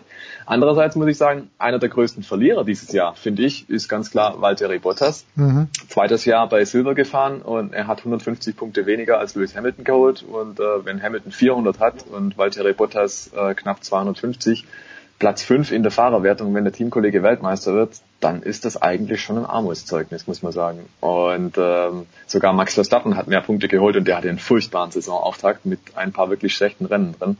Ähm, dann muss man echt sagen, also da muss man jetzt definitiv ein Fragezeichen hintermachen hinter Valtteri Bottas für nächstes Jahr. Und Esteban Ocon, der hat ja kein Cockpit mehr gekriegt für 2019, der schaut ja schon mit den Füßen und man nimmt ja auch schon in den Mund, naja, 2020 finden wir ihm ein Top-Cockpit äh, von Mercedes-Seiten. Das heißt, der Mann, Valtteri Bottas, der steht sicherlich äh, unter Beobachtung im nächsten Jahr, ganz klar. Ja, 3,50 Euro bekommt er ja. Dennoch noch, der Voice, ein Mann, der, der neu ist in der Formel 1, wenn ich das richtig interpretiere, ist bei Toro Rosso, das ist Alexander Albon. Was muss man über den jungen Mann wissen? Ist das äh, Talenteschmiede Red Bull? Wie, wie kommt er in die Formel 1? Ähm, Geld spielt eine Rolle, aber natürlich hat er auch fahrische Qualitäten, denn ohne die wirst du so oder so nicht in die Formel 1 kommen. Ähm, Toro Rosso äh, mit ihrem Nachwuchsprogramm haben äh, ein paar Talente nach oben gebracht, wie Sebastian Vettel, äh, wie Max Verstappen, aber natürlich auch unzählige Karrieren zerstört. Ähm, der Dr. Helmut Marko ist da ein beinharter, knochenharter Typ, der den Daumen sehr schnell nach oben oder nach unten dreht. Albon war schon im Red Bull Nachwuchskader äh, für eine ganze Weile, paar Jahre, ist dann da rausgeflogen, hat jetzt wieder eine Chance bekommen. Vergleichbares hat äh, Red Bull mit dem B-Team mit Toro Rosso im letzten Jahr schon gemacht, als man für mich dann doch etwas überraschend den Porsche LMP1-Fahrer Brandon Hartley, Le Mans-Sieger und äh, Weltmeister, WEC-Weltmeister, äh, reaktiviert hat und den Neuseeländer, den Kiwi, in den Toro Rosso für 2018 gesetzt hat, was sich nicht ausgezahlt hat. Deswegen hat er den Stuhl jetzt auch vor die Tür gestellt bekommen und man holt mit Albon einen weiteren Mann aus der Formel 2. Scheint ein sehr guter Jahrgang in der Unterklasse der Formel 1 zu sein, denn mit Lando Norris haben wir den Vize-Champion aus der Serie, der aufsteigen wird, äh, im McLaren im nächsten Jahr Platz nehmen kann. Und auch George Russell, den sollten wir unbedingt auch nochmal erwähnen, der wird neben Robert Kubica, der Pole beim Comeback, in letzter Woche haben wir den hier ja entsprechend gefeiert und uns gefreut, ja. dass der eine zweite Chance bekommt. Der Pole nun also mit George Russell, einem jungen Teamkollegen, das macht diese Fahrerpaarung bei äh, dem Team von Claire und Frank Williams durchaus Sinn. Dann hat man dann einen technisch sehr versierten Mann, der ein Jahr jetzt schon hinter den Kulissen sehr intensiv in die Team- und Entwicklungsarbeit eingebunden war man wird im nächsten Jahr nicht ganz so ein Grottenauto auf die Räder stellen bei Williams beim Traditionsteam wie für dieses Jahr. Man hat aus den Fehlern gelernt und George Russell ist Formel 2 Champion geworden. Souverän im ersten Jahr die GP3 gewonnen, im ersten Jahr die Formel 2 gewonnen. Dann musst du schon richtig gut sein und das ist auch ein Mercedes-Nachwuchsmann, ähm, der also da durchaus auch Chancen hat und so ein bisschen hinschauen wird, was da tatsächlich mit dem zweiten Cockpit bei den Silberpfeilen im nächsten Jahr passiert und ob äh, tatsächlich Valtteri Bottas sich wieder so schwer tut. Man sollte allerdings Richtung Valtteri auch noch sagen, er hat äh, von Anfang an die Nummer zwei Rolle gehabt und auch akzeptiert in Russlands ähm, klaren Sieg vor Augen, den äh, verloren, hat paar Mal Stallorder äh, gemacht und hat dann äh, Hamilton vorbeigelassen äh, mit einem ebenfalls äh, Top-Ergebnis und möglichen Sieg vor Augen. Also er war ein Wasserträger, das war von Anfang an klar. Aber man muss natürlich sagen, ähnlich wie es Christian gesagt hat, äh, Lewis Hamilton war in diesem Jahr des fünften Titels in einer absolut bestechenden Form. Und der zweiten Saisonhälfte konnte nichts und niemand ihn aufhalten. Auch, dass er nach dem Titelgewinn für sich als Fahrer-Champion, nach dem Konstrukteurtitels, auch das zum fünften Mal in Folge Mercedes nicht nachgelassen hat wie in den letzten Jahren, sondern dann noch eins draufgelegt mhm. hat, nochmal eine Formschippe draufgelegt hat, die letzten Rennen klar dominiert hat, zeigt schon, ähm, dass da immer noch Potenzial nach oben ist und das ist eine Drohung fürs nächste Jahr.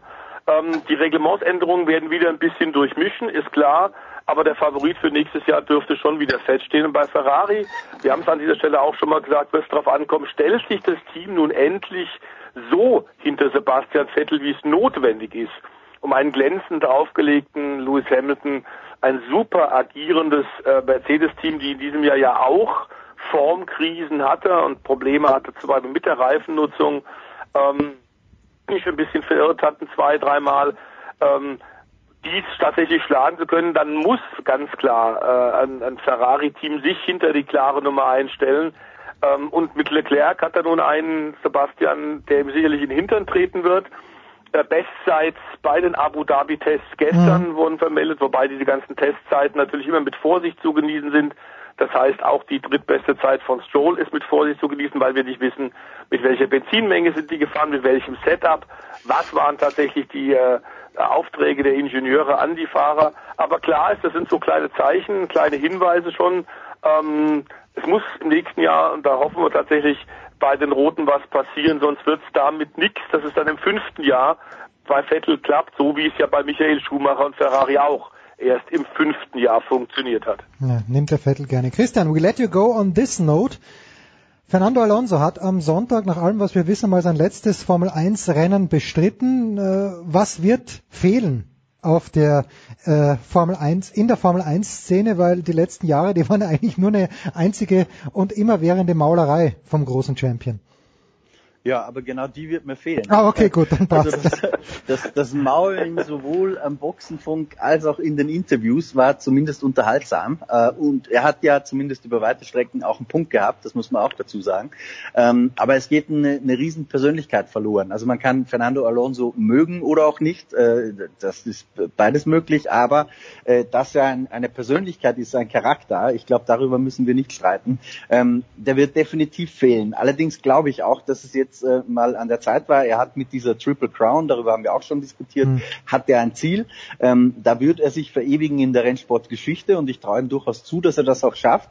Ähm, die einzige Nummer, die ich ihm nicht so richtig abnehme, ist dieses, äh, in der Formel 1 ist alles so schlecht und eigentlich habe ich keine Lust mehr drauf. Ich glaube, wenn er die Möglichkeit gesehen hätte, ein Top Top-Cockpit zu bekommen, mhm. äh, dann hätte er durchaus auch noch Lust auf Formel 1 gehabt. Ähm, da gab es so ein Indiz dafür am Wochenende, als äh, die Kollegen vom ORF Flavio Briatore interviewt haben, der sich ja immer noch um seine Karriere kümmert. Ähm, und Flavio Briatore hat gesagt, ja, wir werden schon wieder zurückkommen, wenn es irgendwo eine Möglichkeit gibt. Also okay. was allem widerspricht, was Alonso selbst eigentlich sagt. Ähm, da hat man ein bisschen Abstimmungsschwierigkeiten, aber das ist mit Flavio Briatore wahrscheinlich auch nicht immer so einfach, ähm, offizielle Wordings nach außen sozusagen abzustimmen. Ich bin mir nicht sicher, wenn, wenn Alonso es sehr schnell schafft, äh, das Indy 500 zu gewinnen, und das traue ich ihm zu, es ist kein Selbstläufer, aber es ist ihm zuzutrauen, äh, dass er dann möglicherweise auch irgendwo in die Formel 1 zurückkehrt. Wenn ja, dann aber mit Sicherheit nur bei einer, bei einer guten Gelegenheit ähm, mit einem Auto, mit dem er auch Rennen gewinnen kann ob ihn dann jemand will, äh, das wird die große Frage sein, weil ich glaube, bei den jetzigen drei Top-Teams ist der Zug für ihn ziemlich abgefahren. Äh, da hat er zu viel verbrannte Erde hinterlassen. Aber es kann natürlich sein, dass sich in den nächsten Jahren da andere Möglichkeiten ergeben für Siegerautos. Stichwort zum Beispiel Renault, ähm, wo er immer noch sehr gern gesehener Gast ist. Also lassen wir uns mal überraschen. Ich glaube, wir haben noch nicht das letzte von Fernando Alonso gesehen. So schließt sich der Kreis zum Clio, zum neuen Clio von Christian Nimmervoll. Danke Christian, kurze Pause und dann geht's hier in der, mit der anderen Motorsportrunde noch ein kleines bisschen weit.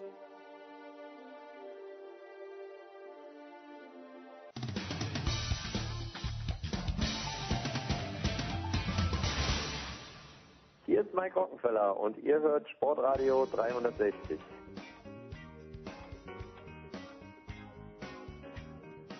Ja, und weiter geht's in unserer kleinen, aber feinen Motorsportrunde. Und äh, wir haben ja letzte Woche schon drüber gesprochen, der Voice natürlich über Macau, aber der Mann, der die letzten beiden Jahre oder letzten drei, vier, fünf, sechs, sieben Jahre dort war, ist natürlich Stefan Ehlen. Die gute Nachricht, äh, Sophia Flörsch hat das Krankenhaus verlassen. Ähm, mal eine ganz blöde Frage. Äh, gesetzt den Fall, sie wird wieder gesund. Was, was sind denn die Optionen für eine junge Fahrerin wie Sophia Flörsch? Wo, wo geht's für die hin, Stefan Ehlen? Also es wäre wahrscheinlich, wenn sie wieder wiederhergestellt ist und vollkommen genesen, dann zurück in die Formel 3. Da war sie ja bisher schon unterwegs, also die komplette Saison in der Formel 3 Europameisterschaft bestritten. Äh, die Formel 3 gibt's in dieser Form im nächsten Jahr nicht mehr eins zu eins. Also entweder geht's in das DTM-Rahmenprogramm, wo es auch eine Formel 3-Serie geben wird, oder es geht in die internationale Formel 3, die im Rahmenprogramm der Formel 1 fahren wird. Ähm, und darüber hinaus ist tatsächlich dann die große Frage. Also die Formel 3 ist dann schon so eine Art ja, Wasserscheide, wo geht's dann hin in der Rennkarriere? Ähm, entweder es geht weiter Richtung Formelsport, dann geht's hoch in die Formel 2 und vielleicht auch mal in die Formel 1. Weiß man momentan noch nicht. Äh, dafür hat die Sophia Flörsch in der Formel 3, glaube ich, bisher noch nicht ultimativ viel gezeigt. Das mhm. muss aber nichts heißen. Auch ein ja, Mick Schumacher beispielsweise genau, hat im ersten Jahr auch eher so ein bisschen mitgeschwommen und im zweiten Jahr ging es dann los mit der Siegesserie und dem Titelgewinn. Ähm, muss also noch alles gar nichts bedeuten. Ähm, deswegen würde ich jetzt erstmal sagen, wir warten mal ab, was sich da tut. Kann sie überhaupt wieder zurück einsteigen? Ist es überhaupt äh, ärztlich ratsam? Ich gehe davon aus, sie wird es probieren und äh, es sind ausgehend von der Formel 3 auch schon viele Karrieren entstanden, die eben nicht in die Formel 1 geführt haben, sondern in den Sportwagen beispielsweise oder in den Tourenwagen und da ist sicherlich Platz für, für junge, schnelle Damen. Ähm, wahrscheinlich ist es da sogar einfacher, könnte ich mir vorstellen, dass man da eine erfolgreiche Karriere hat, weil man da einfach auch vom Leistungsniveau her nicht so zugespitzt ist wie beispielsweise in der Formel 1. Und da könnte ich mir gut vorstellen, dass man sich auch äh, gerade im Auto mit Dach einen, einen Namen machen kann. Aber ja, ich glaube, das ist hier und jetzt noch Zukunftsmusik. Die Sophia soll erstmal gesund werden und dann zurück ins Formel 3 Cockpit und dann schauen wir mal, wohin die Reise geht. Wenn es aufs Podium geht, wenn es vielleicht mal sogar ein Sieg rausspringt, äh, dann wunderbar, dann stehen ja wahrscheinlich alle Türen offen. Äh, falls nicht, dann glaube ich, äh, hat sie ja schon mal für sich ausgeschlossen, dass sie in die neue W-Series geht, diese Rennserie für Frauen. Da mag sie nicht hin, sagt sie, hält sie nichts davon. Mhm. Das heißt, sie wird also eher traditionell ihren Weg suchen im Motorsport. Gibt's denn, Stefan, es schien mir mal, Stefan de Voice, es schien mir mal ja Jahre zu geben, als ob es keine, kein dringenderes Problem in der Formel 1 gäbe, als dass es eben keine weibliche Fahrerin am Start sich findet. Ist das immer noch so oder hat sich dieser Wunsch, dass man unbedingt eben auch eine Frau an den Start bringt, ein kleines bisschen abgemildert? Ähm, ich glaube, die Liberty Media, die neuen Besitzer der Formel 1 aus den USA hätten nichts dagegen. Die wissen ja, wie sowas funktionieren kann und was das für einen Schub geben kann, durch äh, Danica Patrick, das hat man im US Motorsport gesehen, die IndyCar-Pilotin, die ja Nesca äh, eingestiegen ist, dort den Durchbruch nicht geschafft hat, aber in jedem Fall äh, die, den Prozentsatz an weiblichen Besuchern an den Rennstrecken und an Zuschauern, äh, äh, weiblichen Zuschauern vor den Fernsehschirmen dramatisch erhöht hat mit seinem We mit ihrem Wechsel in die NASCAR-Rennserie. Ihre Karriere hat sie jetzt im letzten Jahr beendet, ähm, 2018. Ähm, aber klar ist, dass da auch äh, ein, ein klarer Nachteil war und sie ganz sicherlich äh, nicht die gleichen Voraussetzungen hatte im NASCAR-Sport wie viele der im Ovalsport groß gewordenen Piloten. Sie ist eine Formelpilotin, sie ist ja auch eine ganze Weile Danica in Europa gefahren, um nicht nur Linkskurven im Oval zu beherrschen, sondern auch Rechtskurven, um Abstimmung von Rennautos zu lernen. Die großen Erfahrungen und die Instinkte, die wachsen, wenn du mit äh, 14, 15, 16 Jahren auf den Dirt Tracks Amerika fährst, die hatte sie nicht ähm, bekommen können, hat sie nicht erarbeiten können und die haben hier ganz klar äh, im Cup, im NASCAR Cup äh, gefehlt. Ähm, ich glaube, dass äh, der Satz, der berühmte Satz von Bernie Eccleston, auf den du so ein bisschen Jens anspielst, wir brauchen dringend einen Neger und eine schnelle Frau in der Formel 1, vor Jahren gesagt. Nun haben wir einen farbigen äh, fünffachen Weltmeister mit Lewis Hamilton, absoluten Superstar, der mit Will Smith ja auch äh, fantastische Videos in Abu Dhabi gedreht hat.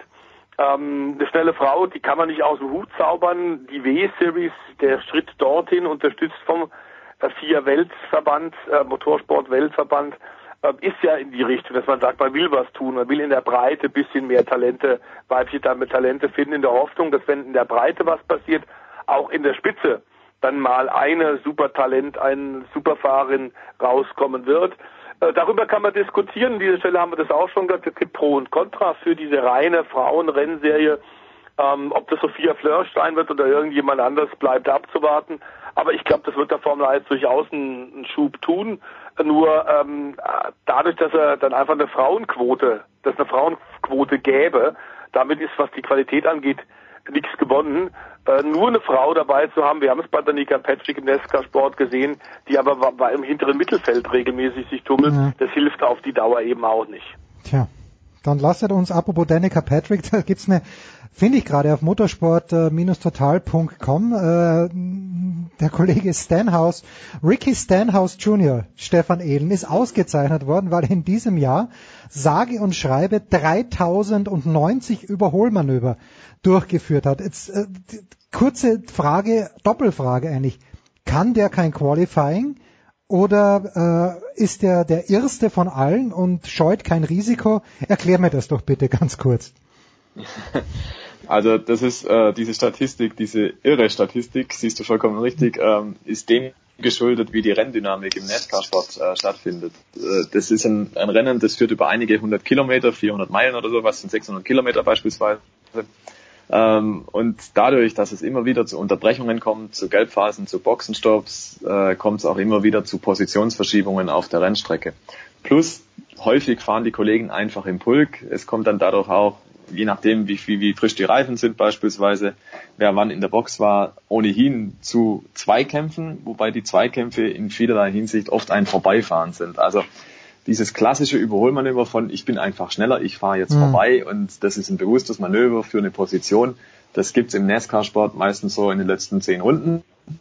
Oder augenscheinlich halt hauptsächlich dann dort, wenn es wirklich um die Position geht. Alles andere ist mehr und weniger halt ja tatsächlich dieses Vorbeifahren und äh, und einfach den, das Momentum, das sogenannte ausnutzen, wenn man halt gerade schneller kann.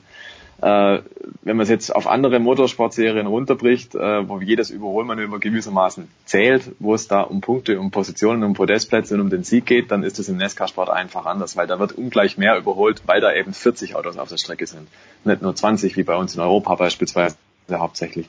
Ähm, das sind lauter so Faktoren, also so richtig vergleichen kann man es nicht. Aber es zeigt natürlich schon, dass äh, im NASCAR-Sport insgesamt deutlich mehr Bewegung drin ist, deutlich mehr Dynamik in den Rennen drin ist, als bei anderen Rennserien, wo es relativ statisch zu Ende geht, wie beispielsweise in der Formel 1. In der Formel 1 äh, schreien alle Hurra, wenn zehnmal pro Rennen überholt wird.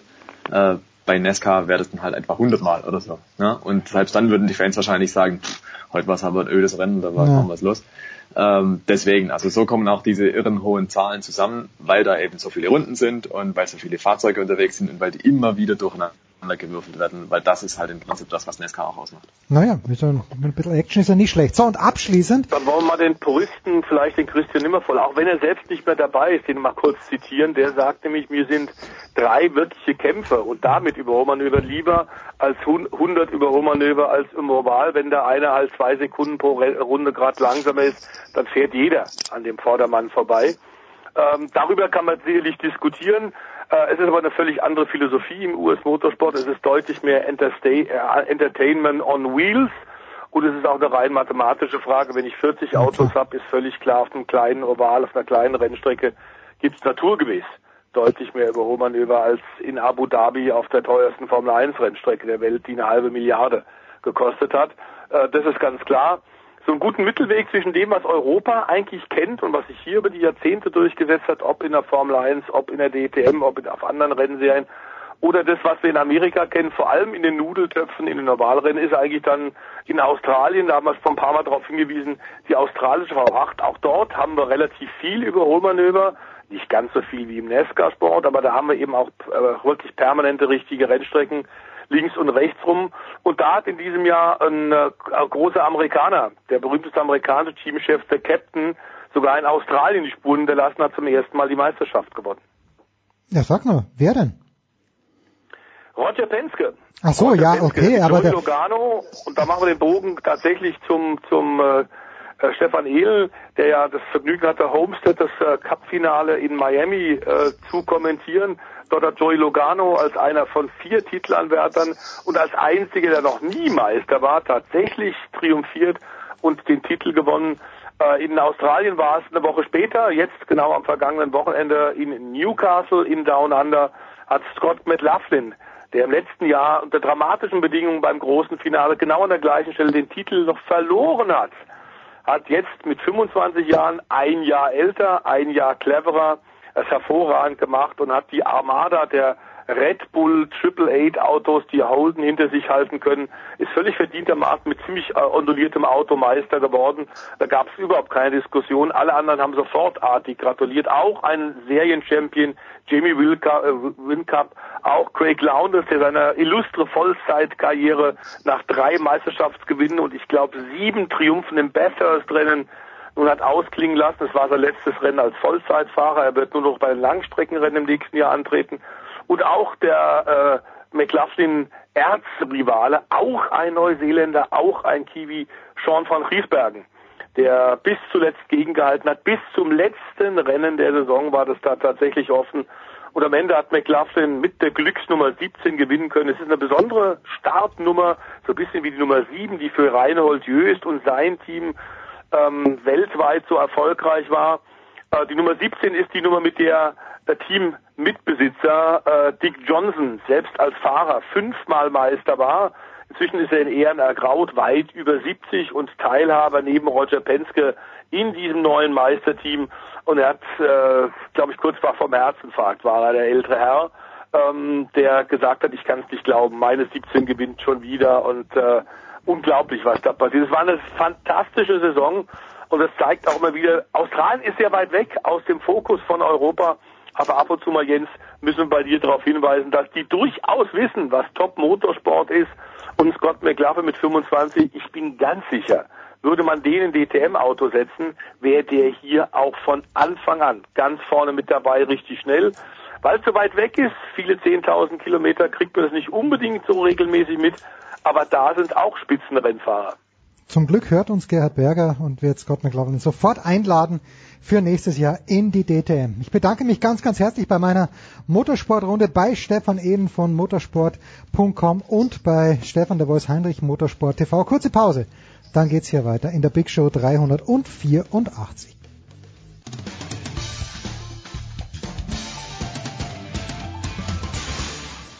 Hallo, hier ist Weitsprung-Europameister Christian Reif und ihr hört Sportradio 360.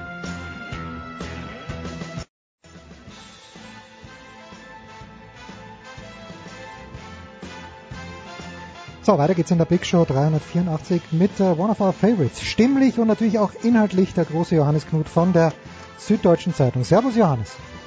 Grüßt euch, Servus. Der Plan wäre gewesen, das machen wir vielleicht auch noch über den alpinen Skisport zu sprechen, aber ich glaube in der Süddeutschen Zeitung ich kann mir nicht vorstellen, dass Thomas Kistner, dass Johannes Aumüller, dass Johannes Knut bester Laune sind, wenn sie schauen, und du hast es auch auf Twitter ein bisschen mitverfolgt, was dieser sehr, sehr komische IOC-Präsident von sich gibt. Ich glaube, es ist zum Fremdschämen ein kleines bisschen, oder?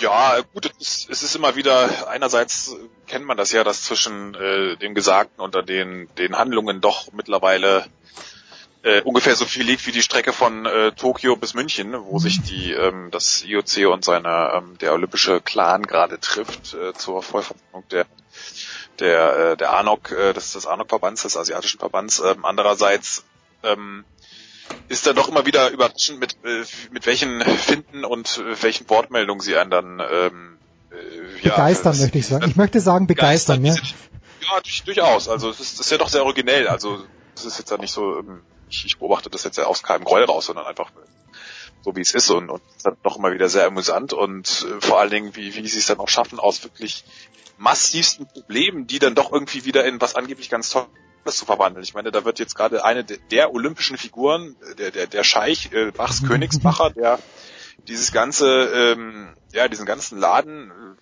durchaus geprägt hat, wird jetzt ähm, in der Schweiz angeklagt, ähm, hat, ähm, wird in den Anklageschriften des FBIs als, als Mitverschwörer genannt, als derjenige, der Schmiergelder bzw. Korruptionsgelder an äh, bestimmte Funktionäre ähm, durchgestochen haben soll, was er alles verneint. Nicht, dass wir hier noch verklagt ja, ja, nein, nein, nein. Gott Oder zu Gegenteil werden in, in unserem so einem schönen äh, kleinen Podcast. Aber äh, also eigentlich frei übersetzt, die, die, die Kacke ist da massiv am Dampfen und ähm, Thomas Bach sagt ja, das ist jetzt eigentlich, der Scheich ist, sei ja freiwillig von seinem Posten zurückgetreten, das sei ja doch ein tolles Zeichen von Good Governance. Und äh, also das, das, äh, das ist so ein bisschen, als, als wenn äh, der, ähm, keine Ahnung, der deutsche Bahnchef wegen Korruptionsvorwürfen abgeführt wird und, und der Bundes der Verkehrsminister sagt, ja, ist doch super, ist doch super, dass er sich so ähm, so so offen den Behörden mit Behörden kooperiert. Also das das ist das ist diese bizarre Welt des Sports, die einerseits natürlich zu Recht auf ihre Autonomie pocht, andererseits man dann wiederum sieht, wie in dieser Welt äh, nach welchen Maßstäben dort geurteilt und ähm, äh, ja mit mit solchen Vorgängen umgegangen wird, dann ist es wiederum doch ähm, bestenfalls amüsant, wenn man es mal so sagt. Ich habe mich durchaus amüsiert bei den Speed-Wettbewerben am Wochenende, die in Lake Louise stattgefunden haben. Und ich sagte, wie es ist, als Thomas Dresen am Sonntag beim Super-G mit Bestzeit ins Ziel gekommen ist, ich mir gedacht, okay, das Rennen gewinnt, er ist dann, glaube ich, Elfter geworden. Das zeigt mir wieder, dass ich keine Ahnung habe.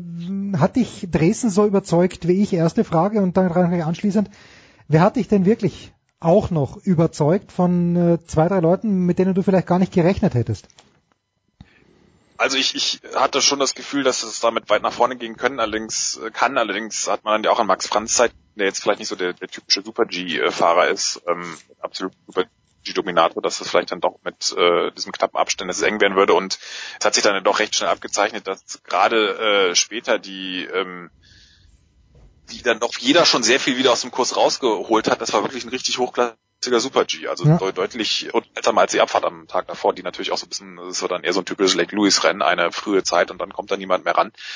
Aber nee, also das, äh, ich hatte schon so befürchtet, dass sie noch so ein bisschen nach hinten ähm, durchreicht nicht, aber die, das ist einfach natürlich auch das, was er selbst gesagt hat. Die, es ist diese Weltspitze ist so unfassbar dicht besetzt. Ähm, das ist natürlich schon ab und zu so gewesen, aber es ist wirklich so, dass du ein Fehler und äh, du bist halt nicht ähm, mal zwei, drei Plätze zurück, sondern gleich mal fünf, sechs, sieben, zehn Plätze zurück. Also das ist schon schon echt eine massive Qualität und ähm, von daher, also klar, insgesamt, Kjetil Ernsrüth, äh, wer dann gewinnt, hat sicherlich nicht so viel falsch gemacht, aber ich insgesamt finde ich die Österreicher sehr stark. Also die haben ja auch gesagt. Du, der Kriechmeier, der hat mir echt gut gefallen. Der hätte die Abfahrt mit einer, mit einer anderen Startnummer gewonnen, glaube ich. Und äh, ich weiß nicht, was der gemacht hat dann in diesem Fallaway, heißt Fallaway, wo sie, wo sie so steil runterfahren. Also der hat da eine halbe Sekunde auf den Jansrud aufgeholt, wie auch immer glaube ich, die beste Fahrt. Also das hätte man, glaube ich, der hat das von allen, am besten von allen anderen erwischt, äh, von allen erwischt an dem Tag. Das war wirklich blitzsauber und das ist ja auch seine große Stärke, diese, diese technische Kompetenz. Auch ein Hannes Reichel, der da noch, äh, der, der ist ja auch. Vierter. Scheiß Zwischenzeit und ist Vierter geworden. Ich, ich wusste gar nicht wie.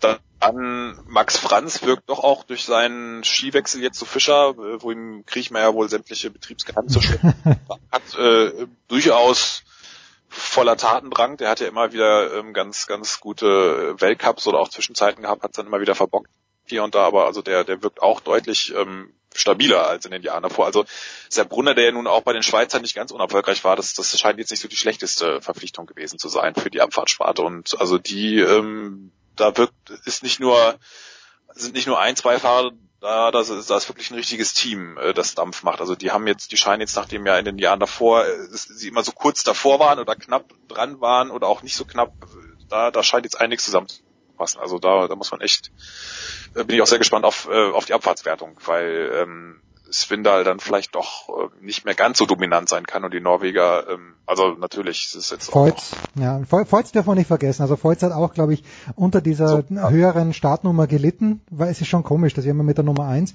und klar, der Max ist natürlich ein guter ähm, Skifahrer, aber das war ein Nummernrennen, so ein kleines bisschen, fand ich. Die Abfahrt auf jeden Fall aber also ich glaube schon, das wird, äh, das wird ein sehr unterhaltsamer äh, Abfahrtsweltcup und was natürlich dann wiederum keine schlechte Nachrichten sind für die beiden Techniker, die sich da ja, genau. vor allen Dingen für gewissen Herrn Hirscher.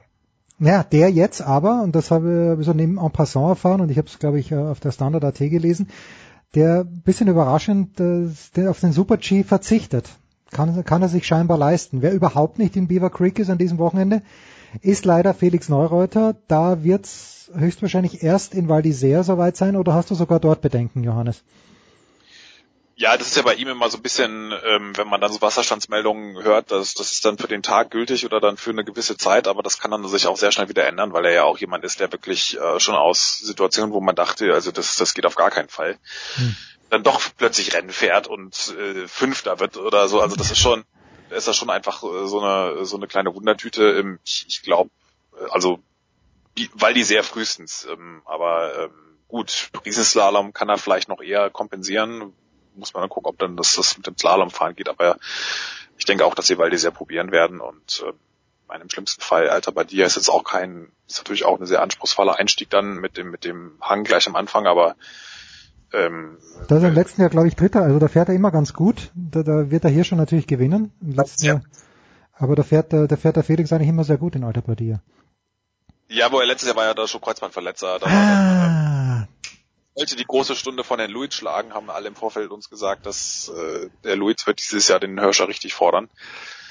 Und das hätte er wahrscheinlich auch gemacht, wenn er sich ja nicht am dritten Tor äh, das Kreuzband verletzt hat. Also auf Stefan Lutz auch sehr, sehr gespannt. Das ist, äh, deswegen ist auch der, der Riesenslalom am Sonntag absolut, äh, nicht nur deswegen natürlich, aber auch, äh, auch wegen Stefan Luiz, äh, glaube ich, sehr, sehr sehenswert, weil der hat, der hätte letztes Jahr war der wirklich mal auf so einem Level, da haben auch alle im Feld gesagt, das ist jetzt nicht mehr dieses, ähm, ich sag's mal, in Anführungszeichen schludriges Genie, dieses Etikett, das immer so bis an ihm gebaumelt hat, das, der, der hat schon sich wirklich sehr, sehr seriös und, und konstant dann auch weiterentwickelt und das, die, der, der vergangene Winter hätte da durchaus ein Fallbeispiel werden oder dann mal so ein erstes äh, Belegexemplar liefern können. Das bin ich mal gespannt, ob er das ist, äh, diesen Winter ähm, äh, schaffen kann, weil der ist wirklich an einem Punkt, an dem er da wirklich auch in der Riesenslalom-Wertung ganz vorne eingreifen kann. Eigentlich vom Können. Aber was ich natürlich Wahnsinn finde und für die Ökobilanz auch scheiße, dass Leute wie Luiz oder Hirscher oder Christoffersen, ich glaube nicht, dass der Christoffersen den Super-G fährt, dass die wegen einem Rennen jetzt übersetzen in die USA. Also da, da, da stimmt das im Kalender nicht. Dann mache ich halt in Gottes Namen am Montag noch einen Nachtslalom oder ja, irgendwas muss da möglich sein, weil das ist, da, da, da stimmt die Planung nicht. Ja, das ist. Kannst nichts dagegen sagen. Ich weiß, war auch keine Frage gestellt. Du siehst mich komplett perplex. Ja. Also. Ja, ich auch.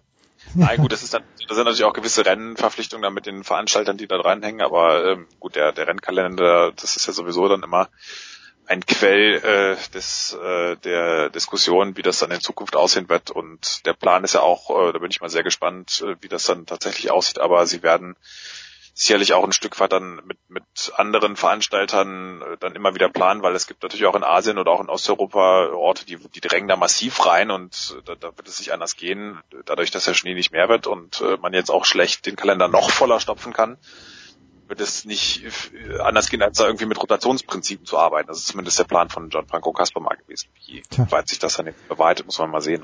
Aber drängen die Asiaten. Hat, ja, bitte. Ja, nein, nein, Amerika hat den vermeintlichen Vorteil der Höhenlagen in dem Zeitpunkt. Das kann man natürlich ja gegenkommen aus europäischer Sicht. Ja, also die Kameraeinstellung liegt Luis war dann schon so, ich konnte nicht erkennen, ob äh, neben den Pisten auch nur mehr als drei Quadratmeter Schnee bedeckt sind, aber egal.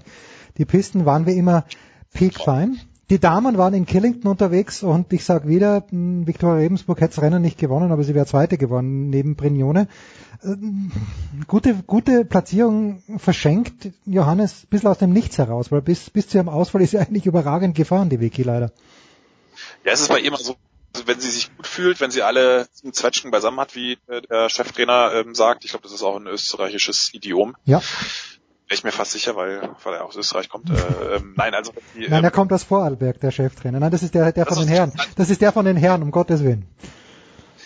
Genau, wollte ich gerade sagen. Äh, Jürgen Graller kommt, glaube ich, äh, ich weiß jetzt gar nicht auswendig. Ähm, aber er ist also auf jeden Fall, wenn alle sieben Zwetschgen beisammen sind, dann ähm, läuft das bei ihr in der Regel. Wenn sie es nicht hat, dann läuft es in der Regel auch recht schnell nicht. Also da, da sie hat dann selten so einen Plan B oder C, aber ja, es ist, es ist ein bisschen komisch, weil eigentlich ähm, sie hatte in beiden Malen, sowohl in Sölden als auch Killington, sehr, sehr gute Ausgangspositionen, weil sie auch mhm. gerne mal ja im ersten Lauf ein bisschen dezenter angehen lässt und dann im zweiten Lauf alles äh, alles nochmal so ein bisschen über den Haufen wirft vom Klassement her und das hat dieses Mal nicht so ganz geklappt. Also sie war eigentlich für ihre Verhältnisse in einer sehr, sehr, sehr guten äh, Ausgangsposition und hat dann wohl in Sölden als auch in Killington, wo es steil wurde und wo es dann entscheidend wurde, beide mal, ja gut, wahrscheinlich auch ein bisschen Pech gehabt. In Sölden war die Piste natürlich wirklich, das war wirklich schwierig einfach. Das kommt dann ja auch im Stichwort Kameraeinstellung nicht mal ansatzweise raus. Äh, wenn man mal die TV-Übertragung sieht, da denkt man, ja gut, die fahren halt, das ist ein bisschen buckelig, aber die fahren irgendwie so halb im, auf der blauen Piste. Und das ist ja, wenn man mal diesen Steilhang in Sölden in, in, in freier Wildbahn gesehen hat, das ist ja wirklich äh, massiv. Und da hatte sie ein bisschen Pech, dass er da einen Schläger erwischt hat. Und in Killington war das, glaube ich, auch so. Aber eigentlich sind das so Fehler, die passieren ja sehr, sehr selten. Und mhm. ähm, ja, also diese allerletzte, allerletzte Sicherheit, hundertprozentige Sicherheit hat sie dann doch noch nicht. Und ähm, das äh, hätte jetzt hätte ich nicht gedacht, dass ihr das in äh, Klinken passiert. Also da muss man mal gucken, ob das jetzt sich so die nächsten Rennen zieht äh, oder ob das dann vielleicht doch so ein bisschen Unsicherheit ist, die sich was anderem auswählt. Ja, soll ja nicht jede Woche hier zu einem Love-Fest für Michaela Schifrin werden, aber müssen wir natürlich schon noch was sagen. Also ich schaue mir das Rennen mit meinem Sohn an und bei der letzten Zwischenzeit vor dem Ziel der Vorsprung auf äh, Vlhova war es, glaube ich, die sehr, sehr gut gefahren ist im zweiten Durchgang, wird immer geringer. Und äh, ich, ich sage so zu meinem Sohn, das äh, verliert sie jetzt. Und äh, der Robin schaut mich an und sagt, ja, genau. Und im Ziel ist sie dann plötzlich, ich glaube, sechs Zehntel vorn und wir schauen uns gegenseitig an und fragen, how? Man hat es nicht gesehen, aber das ist Wahnsinn. Das ist Wahnsinn, wo die die Zeit hernimmt, weil die Piste war dann auch nicht mehr gut und äh, da, da sage ich nur, wenn ich einen Hut auf hätte, oder ich, ich, ziehe sogar meine Kopfhörer vor ihr, weil ich verstehe das nicht mehr. Deswegen habe ich dich am Apparat. Äh, war das wieder genau dieses Fahren, das du uns immer beschreibst jede Woche, dass sie auch da unten in dieser, auf dieser schlechten Piste zum Sieg getrieben hat?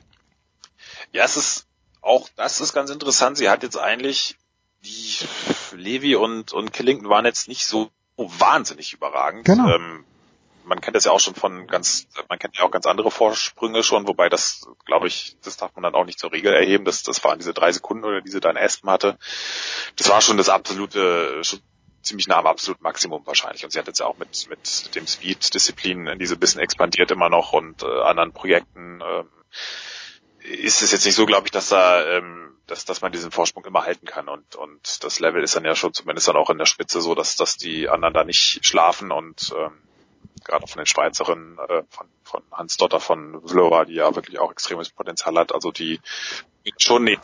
Aber was schon interessant ist, selbst wenn sie in, in Killing gerade Steilhang, da war sie eigentlich nicht so richtig souverän, aber sie hat dann halt diese Fähigkeit, gerade auch im, im flacheren, nochmal extrem zu beschleunigen. Und dann, mhm. wenn andere eben äh, müde werden und rutschen, äh, da, da schafft sie es halt dann wirklich auch nochmal äh, diese Technik auszuspielen oder auch dann natürlich auch die, die, die Kraftausdauer, die sie hat, und letztlich ist sie dann auf, auf einen ganzen Lauf gesehen, das, das hat auch Wolfi Meyer in ähm, Levi ganz gut analysiert, sie ist halt, egal wie die Bedingungen sind, ist sie immer perfekt in Position. Ist, ruft ihr Muster, ihren Schwung, ruft sie immer perfekt ab, egal ob es jetzt steil ist, flach, eisig, hart, äh, nicht so hart. Es ist einfach, es, es sitzt einfach durch diese, durch diese, äh, da ist einfach eine technische Sicherheit da, die, die früh antrainiert wurde, die äh, zigfach erprobt wurde in allen möglichen Bedingungen. Da, da ist kein Zurückhalten, da ist kein Zögern, das ist einfach ähm, perfekt und sie und, und sie scheint halt auch gerade auch dann auch das Gefühl zu haben, wenn sie mal äh, dann auch im Steilhang vielleicht nicht das letzte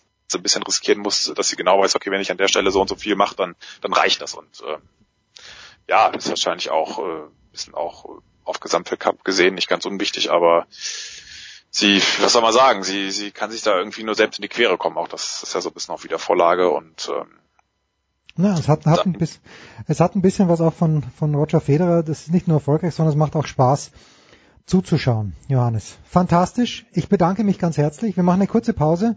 Big Show 384. Johannes hat natürlich auch einen fantastischen Beitrag geliefert zu unserem Jahresmagazin. Äh, K.O. in Runde 1 habe ich ihn betitelt. Das war die einzige Leistung, die ich dazu beigetragen hat. Und ich habe zwei Fotos rausgesucht. Aber die goldenen Worte von, von Johannes äh, nicht die äh, sportliche Leistung äh, von Jens Rüber da ist damit gemeint. Ja, doch, doch, doch, die ist natürlich furchtbar, die sportliche Leistung von Jens Rüber. Aber dazu vielleicht an anderer Stelle mehr. Danke Johannes, kurze Pause, dann geht's ja weiter.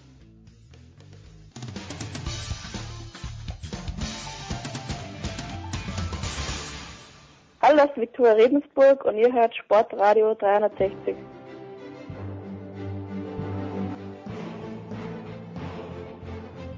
Ja, David Haggerty. Ich habe ihn gesehen in der ersten Reihe neben der kroatischen Präsidentin und neben dem französischen Verbandspräsident. Und dein Platz, lieber Jörg Almeroth von tennisnet.com, von Almeroth Media, der ist frei geblieben, Jörg, in Lille. Warum nur? Grüß dich erstmal.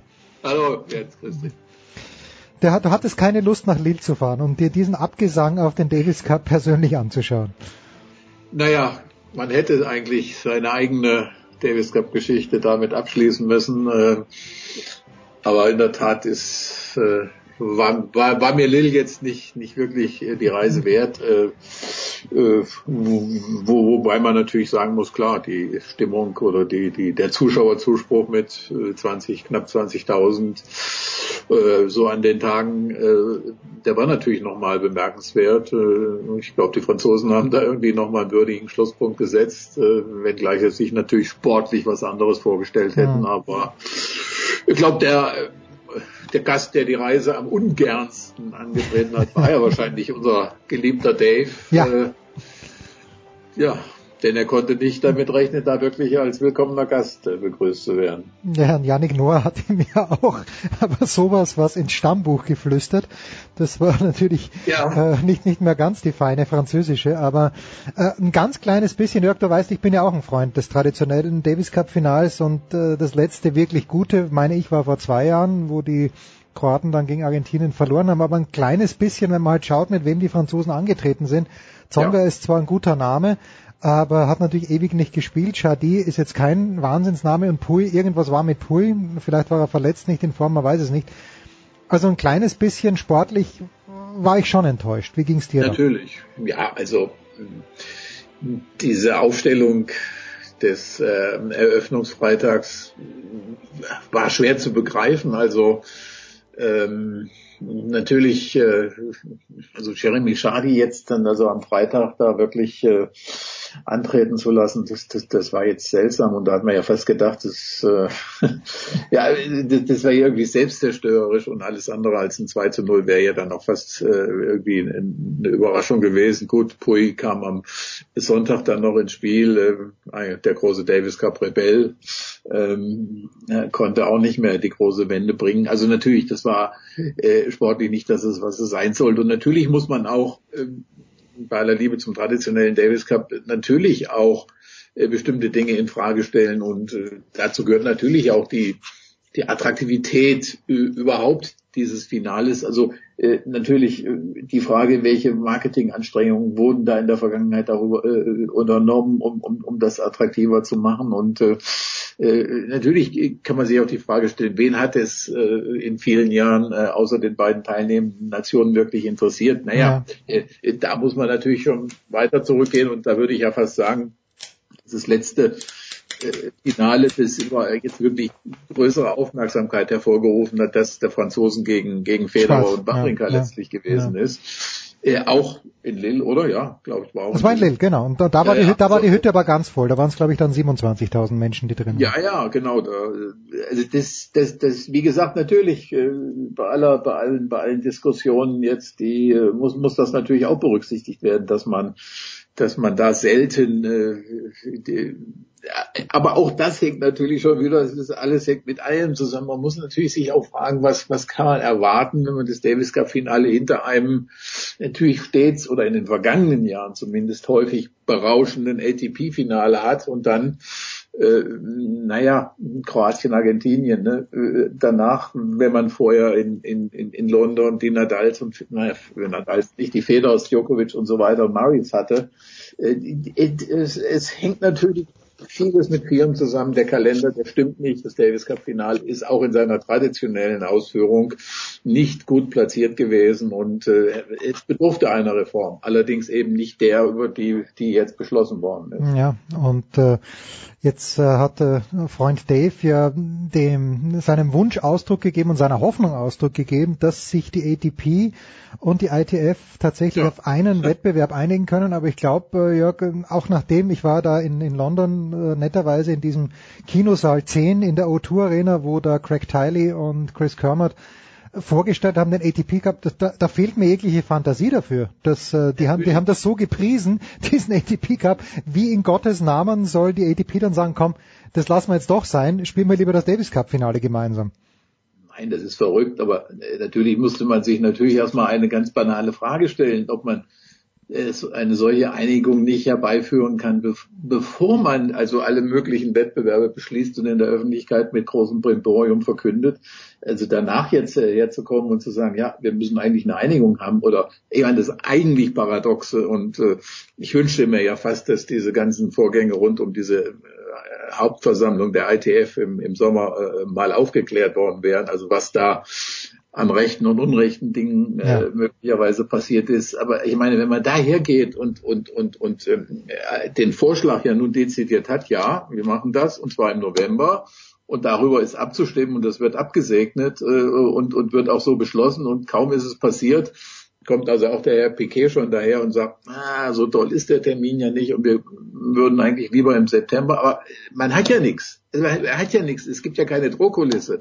Äh, wem gegenüber denn? Die LTP ist platziert, sie ist auch gut platziert, wie Viol ich diesen Wettbewerb für genauso überflüssig halte, sage ich ganz ehrlich. Äh, aber sie ist gut platziert, äh, es gibt Weltranglistenpunkte, die Saison ist frisch, also alle haben auch irgendwie natürlich Lust, sich ein bisschen einzuspielen für die Australian Open. Also da besteht überhaupt kein Handlungsbedarf mehr von deren Seite.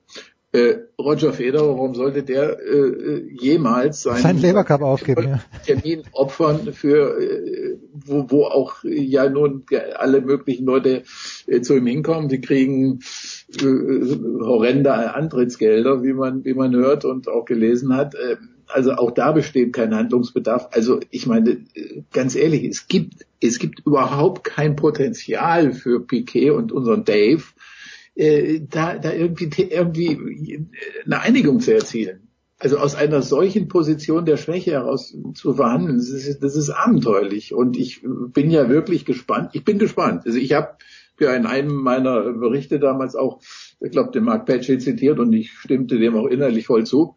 Also ich kann mir nicht vorstellen, dass sich die Geldgeber das einige Jahre angucken, wenn da also Leute äh, aus der zweiten oder dritten Reihe im, im, im November hinter einem äh, ATP-Finale dann äh, zu dieser World Cup of Tennis aufschlagen sollen. Ich, also ich weiß es nicht, da fehlt mir wirklich jeglicher Glaube, dass das länger durchzuhalten wäre. Ja, also ich sage ja, wenn du dann Jeremy Chardy äh, naja. rausholst. Ja, also, also ich meine, ge, ge, geben, gehen wir mal die, die, die Top Ten jetzt durch. Also äh, ja, äh, Cilic gibt ja immer den guten, den guten Kroaten. Cilic würde spielen. Team würde auch spielen, hat er gesagt. Äh, Erstaunlich. Ich, es gab ja eine Gesprächsrunde in London auch vor dem ATP-Finale, an der ich teilnahm und ich, ich, war verblüfft, mit welcher Vehemenz also Dominik Thiem sich sich dafür den äh, World Cup of Tennis äh, in die Bresche geschmissen hat. Äh, ja, sicher, die beiden äh, werden da spielen, aber man wird natürlich sich ständig werden sich alle möglichen Leute vor Ort und auch sonst natürlich fragen oder du weißt, du weißt ja, wie die Medienmechanismen sind. Wo ist Federer? Wo ist, ja. äh, wo ist Murray möglicherweise? Wo ist Djokovic, der ja angeblich zum Boykott aufgerufen hat? Nadal, also ganz ehrlich. Äh, Warum sollte er das machen? Sich, Warum sollte er das machen keine, November? Ja. Es gäbe keine Möglichkeit oder nichts anderes, womit sich Rafael Nadal unglaubwürdiger machen würde, in seinem Alter mit seiner Verletzungshistorie, als an diesem Wettbewerb teilzunehmen. Das wäre absurd. Also gut, äh, ob, er, ob er dann spielen wird oder nicht, ist sei trotzdem dahingestellt, aber äh, eben zweifelhaft. Und äh, es wäre nein, der äh, amtierende ATP-Weltmeister und, äh, sage ich mal, Vorzeigefigur der neuen Generation wäre auch nicht da. Äh, wer bliebe noch? Ja, John Isner oder solche Leute? Ja, aber bitte. Ja, ja, ganz genau. Ich meine, gut, grundsätzlich muss man sagen, die, warum die Argentinier eine Wildcard bekommen, darauf zu hoffen, dass mit seiner Verletzungshistorie Juan Martin del Potro Mitte, ja, Mitte November in Spanien aufschlägt und äh, Großbritannien. Natürlich kann man hoffen, dass Murray wieder zurückkommt, aber auch der, gut, was weiß man? Was weiß man? Er hat in diesem Jahr ja auch zwei Spieler gehabt, schon mal, das muss man einfach auch mal festhalten. Es waren ja zwei aus den Top 8 so Nadal und, und, und Del Potro, die eben auch wegen Verletzungen, man muss äh, nicht, nicht teilnahmen in London und dementsprechend ja. auch nicht in, bei diesem Finale teil, äh, teilgenommen hätten. Äh, äh, das muss man ja auch berücksichtigen. Wie viele Spieler sind angeschlagen, verletzt und so weiter, die, die, die, die einfach gar nicht mehr, selbst wenn sie wollen, nicht mehr könnten. Und dann hat man noch die andere Ebene. Ich meine, das ist eine bizarre, einerseits bizarr, andererseits verständlich, weil es gibt natürlich immer noch die Regelung mit Olympia. Man muss eine bestimmte Anzahl äh, von Spielen im Davis Cup absolviert haben, um, um äh, bei Olympia teilzunehmen, mhm. 2020 Tokio und so weiter. Ist ja auch wahrscheinlich der Hintergrund für Zverevs, äh, weil, weil dass er im Frühjahr spielt dann. Weil äh, ich meine, äh, was macht es sonst für einen Sinn für Zverev im, im, im Februar äh, für Deutschland anzutreten, wenn, wenn klar ist in jedem Jahr, dass er äh, nicht an dem Finale teilnimmt. Das ist ja schon ein Paradoxon für sich. Also äh, äh, es ist, wie gesagt, es, es, es, es fügt sich, das will ich noch hinzufügen, in einen größeren Zusammenhang, dass äh, im Tennis halt diese Tradition natürlich jetzt einen Höhepunkt erreicht hat, wo alle nicht wirklich zusammenkommen. Also ich meine, jemand hat jetzt auch tatsächlich festgestellt und ich habe auch gedacht, warum ist das eigentlich so? Warum gibt es eine eigene Männer- und eine eigene Frauen? Ja, okay, da, da wollte ich gerade gerade drauf zu sprechen kommen. Ne? ne? Also ich meine, äh, das ist so verrückt, weil wir haben ja jetzt den, wir haben ja jetzt wirklich den Fall, dass allen Ernstes der Weltverband, ne, nicht der Weltverband, äh, aber einer der, einer der, einer dieser beiden Touren mit einem der vier Grand Slam Turniere praktisch oder mit einem Verband, der ein Grand Slam Turnier ausrichtet, sich zusammenschließt und, und, und, und Wettbewerbe installiert, in, in denen die Frauen nicht mehr vorkommen. Ja. Also wo, wo Wettbewerbe wegfallen, wo die Frauen vorkamen, siehe Hauptmann Cup. Und ich meine, eins ist klar, wenn, wenn dieser World Cup of Tennis in Australien an diesen äh, Turnierstandorten äh, ausgetragen wird, dann, dann spielen die Frauen wieder mal das fünfte, was sind das fünfte Rad am Wagen. Ich meine, was ist, was sind das für Zustände? Äh, Dave Haggerty äh, tritt da im Sommer äh, an äh, auf seiner großen Versammlung und und, und kein Wort über den Fed Cup modelt den Davis Cup um und sagt, ja, und dann irgendwann, ja, wir werden uns dann auch nochmal um Fed Cup kümmern und verspricht da auch irgendwie vage Preisgelder. Also ich meine, das ist, das ist wirklich schon eine, klar, über viele Jahre äh, gab es schon schlimme Zustände, aber im Moment ist es wirklich, also dramatisch, würde ich sagen. Ja, es ist ganz, also ich weiß auch nicht, die WTA, die besser gut nachmachen als selbst schlecht gemacht, aber nicht mal das machen sie ja. Also nee. irgendwie müssen sie sich was, das sagt man immer so schön, man muss sich was einfallen lassen, aber ganz so einfach, wenn es denn so einfach wäre, dann würden die Steve Simons dieser Welt, der WTA-Chef, sicher auch, äh, ja, würde er vielleicht ja, was. Auch keine, keine überzeugende Figur wirklich. Äh, Steve Simon hat sich nur auch wirklich nicht in verschiedenen äh, Konfliktthemen in diesem Jahr besonders, also als irgendwie, ja. Herausragender, ja. schlichter Vertreter nach außen. Ja, wirklich. Also auch, ob das nur den, den Fall Serena Williams oder so weiter, also irgendwie immer auch dem, dem Strom, ähm, im Strom mitgeschwommen und so weiter. Und da, da vermisst man ja wirklich, meine Sorry, klar, ich will jetzt gar nicht wieder mit dem BTA-Bashing großartig anfangen, aber es ist, man, man, man, man, man, leider sind die handelnden Personen natürlich in diesem anderen Tennis-Universum einfach auch nicht so, dass man da große Hoffnung hätte, ja, dass sie, dass, dass da also irgendwas jetzt auf die Reihe käme mal. Hm. Aber wo viel auf der Reihe ist, das ist beim Fußballverein deines Herzens, Jörg. Das ist der zweite der Fußball-Bundesliga. Das ist Borussia Mönchengladbach, die ganz unbeschwert spielen können in diesem Jahr, weil sie von europäischen Verpflichtungen ausgenommen sind. Ähm, der Blick nach München, Jörg. Ich sag immer noch, dass die Bayern wahrscheinlich am Ende es reißen werden, aber jetzt hat mir mein, hat mir mein Anchorman gesagt, der Markus Gaub, er hat äh, am Sonntag das Spiel zusammengefasst äh, für Sky Hannover in Gladbach und er war nachhaltig begeistert von den Gladbachern. Wie geht's dir denn? Mit Dieter Hecking und ja, klar, also eins ist klar, wenn man jetzt, so, so wie man dieses Spiel begonnen hat, wäre man im letzten Jahr, wäre das Spiel wahrscheinlich 1 zu 3 oder so ausgegangen. Mhm. Äh, aber in diesem Jahr dachte man, okay, man hat jetzt nach 20 Sekunden ein Tor kassiert, äh, weggesteckt, ne, so wie man so sagt, Mund, Mund abgewischt und nach sechs Minuten Ausgleich gemacht und und und ja, dann also auch irgendwie diese schwere Verletzung von Kinder weggesteckt. Janschke kam rein, hat sich relativ gut äh, eingefühlt. Also sicher, da passt im Moment alles und und ich gebe der gebe den einen natürlich recht. Also so im, im, im Hinterkopf, im Unterbewusstsein äh, denkt natürlich jeder. Äh, ja, komm, am Ende, die Bayern werden schon doch noch irgendwie machen, ne? Weil klar, sie hätten ja natürlich den, den, den besten Kader, aber ich meine, ganz ehrlich, also jetzt so, wenn wir bei neun Punkten, neun Punkten Rückstand auf, auf Dortmund, äh, ja gut, die, Wenigstens dieser, mal spannend. die mit dieser jungen Mannschaft natürlich auch in die Krise kommen können, aber ja, ich weiß nicht, also hm, bei Bayern, ich meine, ich bin, ich bin, ich, ich, ich, ich hätte bis zu einem gewissen Zeitpunkt hätte ich immer noch, weil ich von früher aus manchen Jahren, in denen ich Fußball auch betreut habe, die Herren äh, Hönes und Rummenigge noch irgendwie kannte und dachte, ja gut, man hat da irgendwie noch so ein, man, man denkt immer, da ist jetzt auch, naja, der Verstand äh, da, um, um, um, um, bestimmte Dinge einzuschätzen, aber was da jetzt auch so gelaufen ist mit Pressekonferenzen, jetzt wieder diesem sich hinstellen und minutenlang alle möglichen Leute anzählen, so als ob man vorher jetzt gar nichts gesagt. Also ich glaube, im, im Verein ist schon ein extrem großes Potenzial an, an, an Unruhe und so weiter. Und ob das der neue Trainer so schnell in den Griff kriegt, weil er wird, der wird kommen, der wird wahrscheinlich irgendwie noch in dieser Woche vorgestellt werden. Also ich kann mir nicht vorstellen, dass der Hönes sich am Samstag da hingestellt hat, ohne dann am, ja. noch an dem Abend zu sondieren, wer kann es denn jetzt machen. Also alles andere wäre für mich jetzt unlogisch. Aber gut, äh, ich bin ja selbst Gast am Samstag äh, im Red Bull Stadion zu Leipzig und wie es immer so häufig passiert, wenn ich äh, selbst hingehe, dann äh, ja, gut, aber Freiburg, äh, dann wird's nichts. Das wäre dort aber keine Schande, weil die Leipziger natürlich schon eine gute Mannschaft äh, haben, die warum auch immer in Wolfsburg letzte Woche keine Punkte ja, ja, mitgenommen haben. Erstaunlich, erstaunlich. Der große Jörg Almeroth. Jörg, ich danke dir herzlich. Wir machen eine ganz kurze Pause und dann geht's weiter hier in der Big Show 384.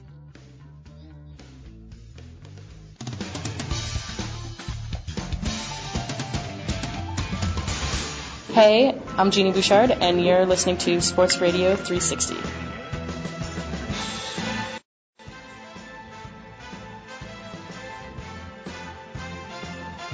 Ja, Nicolas Martin hat's überstanden. Nikola äh, werden wir auch nächste Woche hören, da weiß er noch gar nicht so viel davon. Aber Nikola, äh, gerade im Tennisteil, wir sprachen ja. Ich habe Angst.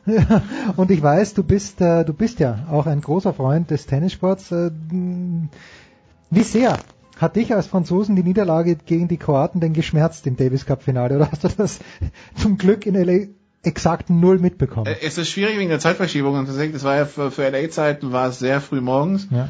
Ähm, nachdem sie das Ding ja letztes Jahr gewonnen haben, äh, was ja zwischendurch durchaus spannend war am Sonntag, äh, muss ich sagen, es schmerzt nicht so sehr. Ich verbinde mit Davis Cup tatsächlich äh, vor allen Dingen das Finale in Lyon 92 oder 93 gegen die USA damals. Auf ganz, ganz schnellem Teppich gegen Pete Sampras und, und gegen Agassi. Äh, Andrew Agassi und äh, Guy Fauché und Henri Leconte damals. Genau, ja. das, äh, das war, da, da war ich in Frankreich damals und das ist tatsächlich was, was geblieben ist, weil es auch der erste Sieg im Davis Cup war seit 60 Jahren damals für Frankreich, glaube ich.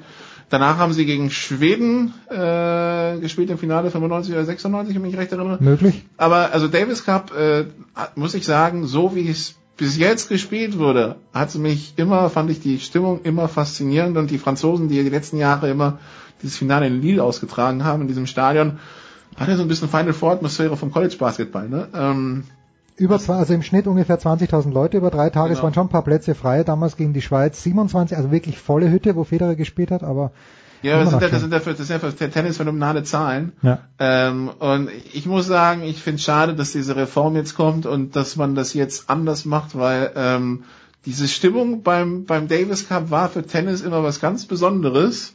Äh, ich meine, das französische Publikum kann man sich unterhalten, kann man halten, was man gerade will. Im Tennis, ja, gerade im Tennis, Tennis bei, bei Roland Garros und äh, früher in Bercy ähm, oder äh, bei den Turnieren in Lyon, in Marseille. Äh, da kann man sich, äh, die, wenn sie dich nicht mögen, dann hast du tatsächlich ein Problem. Aber äh, diese Stimmung beim Davis Cup fand ich immer was ganz Besonderes und ich finde es schade, dass das jetzt äh, so wahrscheinlich flöten geht. Ja, das wird so sein. Wobei, das, das muss ich dir äh, sagen. Ich war beim Auswärtsspiel der Franzosen gegen Deutschland in Frankfurt war es, glaube ich. Und das muss man, es gibt wohl auch hier und das ist kein Vergleich mit dem äh, Club der Freunde der deutschen Fußballnationalmannschaft, aber es gibt einen sehr, sehr harten Kern der französischen Fans und die haben dort auch den ganzen Sektor besetzt. Natürlich in den, äh, in den Landesfarben war großartig und die haben den ehemaligen Präsidenten Jean Gachassin haben sie gefeiert, Präsident, Präsident, Präsident, großartig. Gachassin leidet aufgrund eines kleinen, aber feinen Skandals nicht mehr Präsident, aber der war großartig. Und zumindest die Franzosen, wenn es der nächstes Jahr in Madrid soweit sein wird, die Franzosen, die werden Stimmung mitbringen, sonst bin ich natürlich ganz ja, auf deiner Seite. Was, was hältst du denn vom französischen Publikum? Du bist ja öfter in Roland Garros gewesen. Ich finde es nicht schlimm.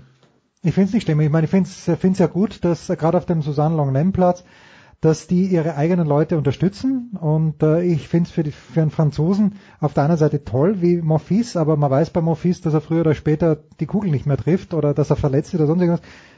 Die bauen auch einen ordentlichen Druck auf, das ist das schon auch, aber ich finde es jetzt, ich finde es überhaupt nicht schlimm. Ich würde mir, ich würde mir tatsächlich mal wünschen, dass wir Franzosen nicht mehr immer nur einen haben, der so bis in die Top Ten schafft, sondern der mal, dass mal, dass einer wieder dabei ist, der, der auch mal das Potenzial hat, das Ding zu gewinnen. Äh, in den 90ern war es Piolin, der, wo man sich dachte, na, schafft er, schafft Einmal Wimbledon-Finale 96 gegen Sampras verloren, ja. Äh, und äh, also es gibt immer herausragende Talente und in der Breite reicht es dann immer wieder für Davis Cup. Ja. ja. Aber in der Spitze, in einem, in einem so einem Turnier über zwei Wochen, ist es halt, äh, es will halt einfach nicht. Und das finde ich immer ein bisschen schade, weil ich glaube, das hätte das Publikum in Roland Garros mal wieder verdient, dass ein Franzose gewinnt. Hätten sie, aber ganz ehrlich, ich schaue ein bisschen auch bei den Junioren zu und bei der Next Gen und da ist es im Moment sehr, sehr mau für die Franzosen, was insofern auch überraschend ist, weil durch dieses Turnier in Paris der französische Tennisverband im Geld badet. Also, wo, was, was passiert mit dieser Kohle? Liebe äh, Franzosen, schickt sie doch uns hier. Sportradio 360, kauft unser Jahresmagazin, alles gut. Nikola, die letzten Wochenende, das heißt das ganze Jahr über hast du Meilen um Meilen gesammelt, die du dann für einen Flug äh, in die USA eingesetzt hast, mit Recht selbstverständlich. Was, was treibst du jetzt an deinen Wochenenden? Vor allen Dingen am kommenden. Äh, das, äh, am kommenden Wochenende. Ähm, also ich fliege Samstagmorgen zurück nach Malta mhm. und werde dann Samstagabend akribisch verfolgen, was in den Championship, Game, Championship Games in College Football passiert. Wir haben ja Chaos, wir haben das ausführlich besprochen im Daily Nugget, äh, das heute Mittag rausgekommen ist. Ähm, ich werde das, also ich werde es mir also anschauen und am, am Sonntag um 12 tagt dann das äh, deutsche, das German Football Playoff Komitee, das ist dann mit Christian Schimmel, mit Romagnon, oh. mit, äh, wer ist denn da noch dabei? Äh, also wir machen so eine, auf der draft.de machen wir so eine, so ein, so ein Google Hangout, wo wir quasi unser Ranking rausbringen werden. Und äh, das so kleines Highlight und dann am Sonntag natürlich der NFL-Spieltag ähm, mit, äh, mit Steelers Chargers dann als Abschluss. Also ich äh, im Augenblick steht es noch voll im Zeichen des Footballs und danach schauen wir mal. Ich glaube, ich hatte mir eigentlich vorgenommen, nächste Woche nicht zu fliegen. Jetzt habe ich heute Morgen eine Mail bekommen, muss wahrscheinlich nach Frankfurt. Also ja, äh, meine, meine, die, die, meine, meine, meine Lufthansa Bye Week ist, äh, müssen wir nochmal verschieben, aber ja. Komm, die, die Meilen, die waren es dann auch wert, die Reise nach LA, die, die wirst du so schnell nicht vergessen. Das war's? Die das, Big Show? Das, das, also nee, ernsthaft, ähm, und ich kann es immer nur wieder sagen, wenn ihr in den USA seid, äh, aus touristischen Gründen, egal, egal äh, Ostküste, Westküste, egal im Sommer oder im Winter, geht in die Stadien, geht zu Baseball, geht zu Eishockey, geht zu Basketball, geht zu Football, College Basketball, College Football. Äh, es gibt immer was in der Nähe. Ja, geht hin und schaut euch an, weil das ist ein ganz anderes Stadionerlebnis. Und Jens, das kannst du wahrscheinlich bestätigen als in Deutschland. Aber es ist eins, das wirklich lohnt. Ja, nee, überhaupt kein Thema. Also das äh, würde ich auch jedem raten. Ähm, eigentlich egal in welcher Stadt, weil es hat jede, ich war in San Diego mal beim Baseball, das Stadion war damals äh, also das neue Stadion ist wunderbar. Ich ja, ich, ich, war im alten Stadion und das war auch nicht, aber es ist halt Baseball und dann geht man halt rein, gut, dann isst man ein kleines Häppchen äh, und geht wieder und beim, ich habe noch kein NBA-Spiel gesehen, das tut mir leid, aber NFL und NHL wenn die Chance besteht und auch College, warum nicht? Ich habe einmal eine ich Idioten eine Einladung ausgeschlagen, dass ich, da war ich 19 oder so, ich, ich wirklich, ich könnte mich im Nachhinein abfotzen dafür, äh, dass ich da in Pittsburgh zu Pitt wollte ich nicht mitgehen aus irgendwelchen Gründen. Ich, ich, war, ich, war, ich war 16, als ich mal im Austausch in den USA war für drei Wochen und die Nachbarfamilie hatte Dauerkarten bei den Yankees. Das war in Connecticut. Ja, und willst, willst, willst du mitkommen? So, Ja. nee, das, das, das taugt mir nicht. Zwei Jahre später hätte ich mich dafür aufweigen können, dass ich da nicht mit bin. Das ist leider so. Also hm, da hat Nikola völlig recht. Macht's was draus. Ansonsten Sportradio 360, unser Jahresmagazin bestellen, Steipers at Sportradio 360. Bis nächste Woche in der Big Show. Dazwischen gibt's einige Dailies. Das war die Big Show auf sportradio360.de. Folgen Sie uns auf Twitter, klicken Sie den Gefällt mir-Button auf unserer Facebook-Seite und abonnieren Sie uns via RSS-Feed oder auf iTunes. Die nächste Ausgabe der Big Show gibt es am kommenden Donnerstag. Bis dahin sollten Sie die Zeit nutzen und die weiteren Angebote auf sportradio360.de wahrnehmen. Play Ball! Da ist gar nichts toll.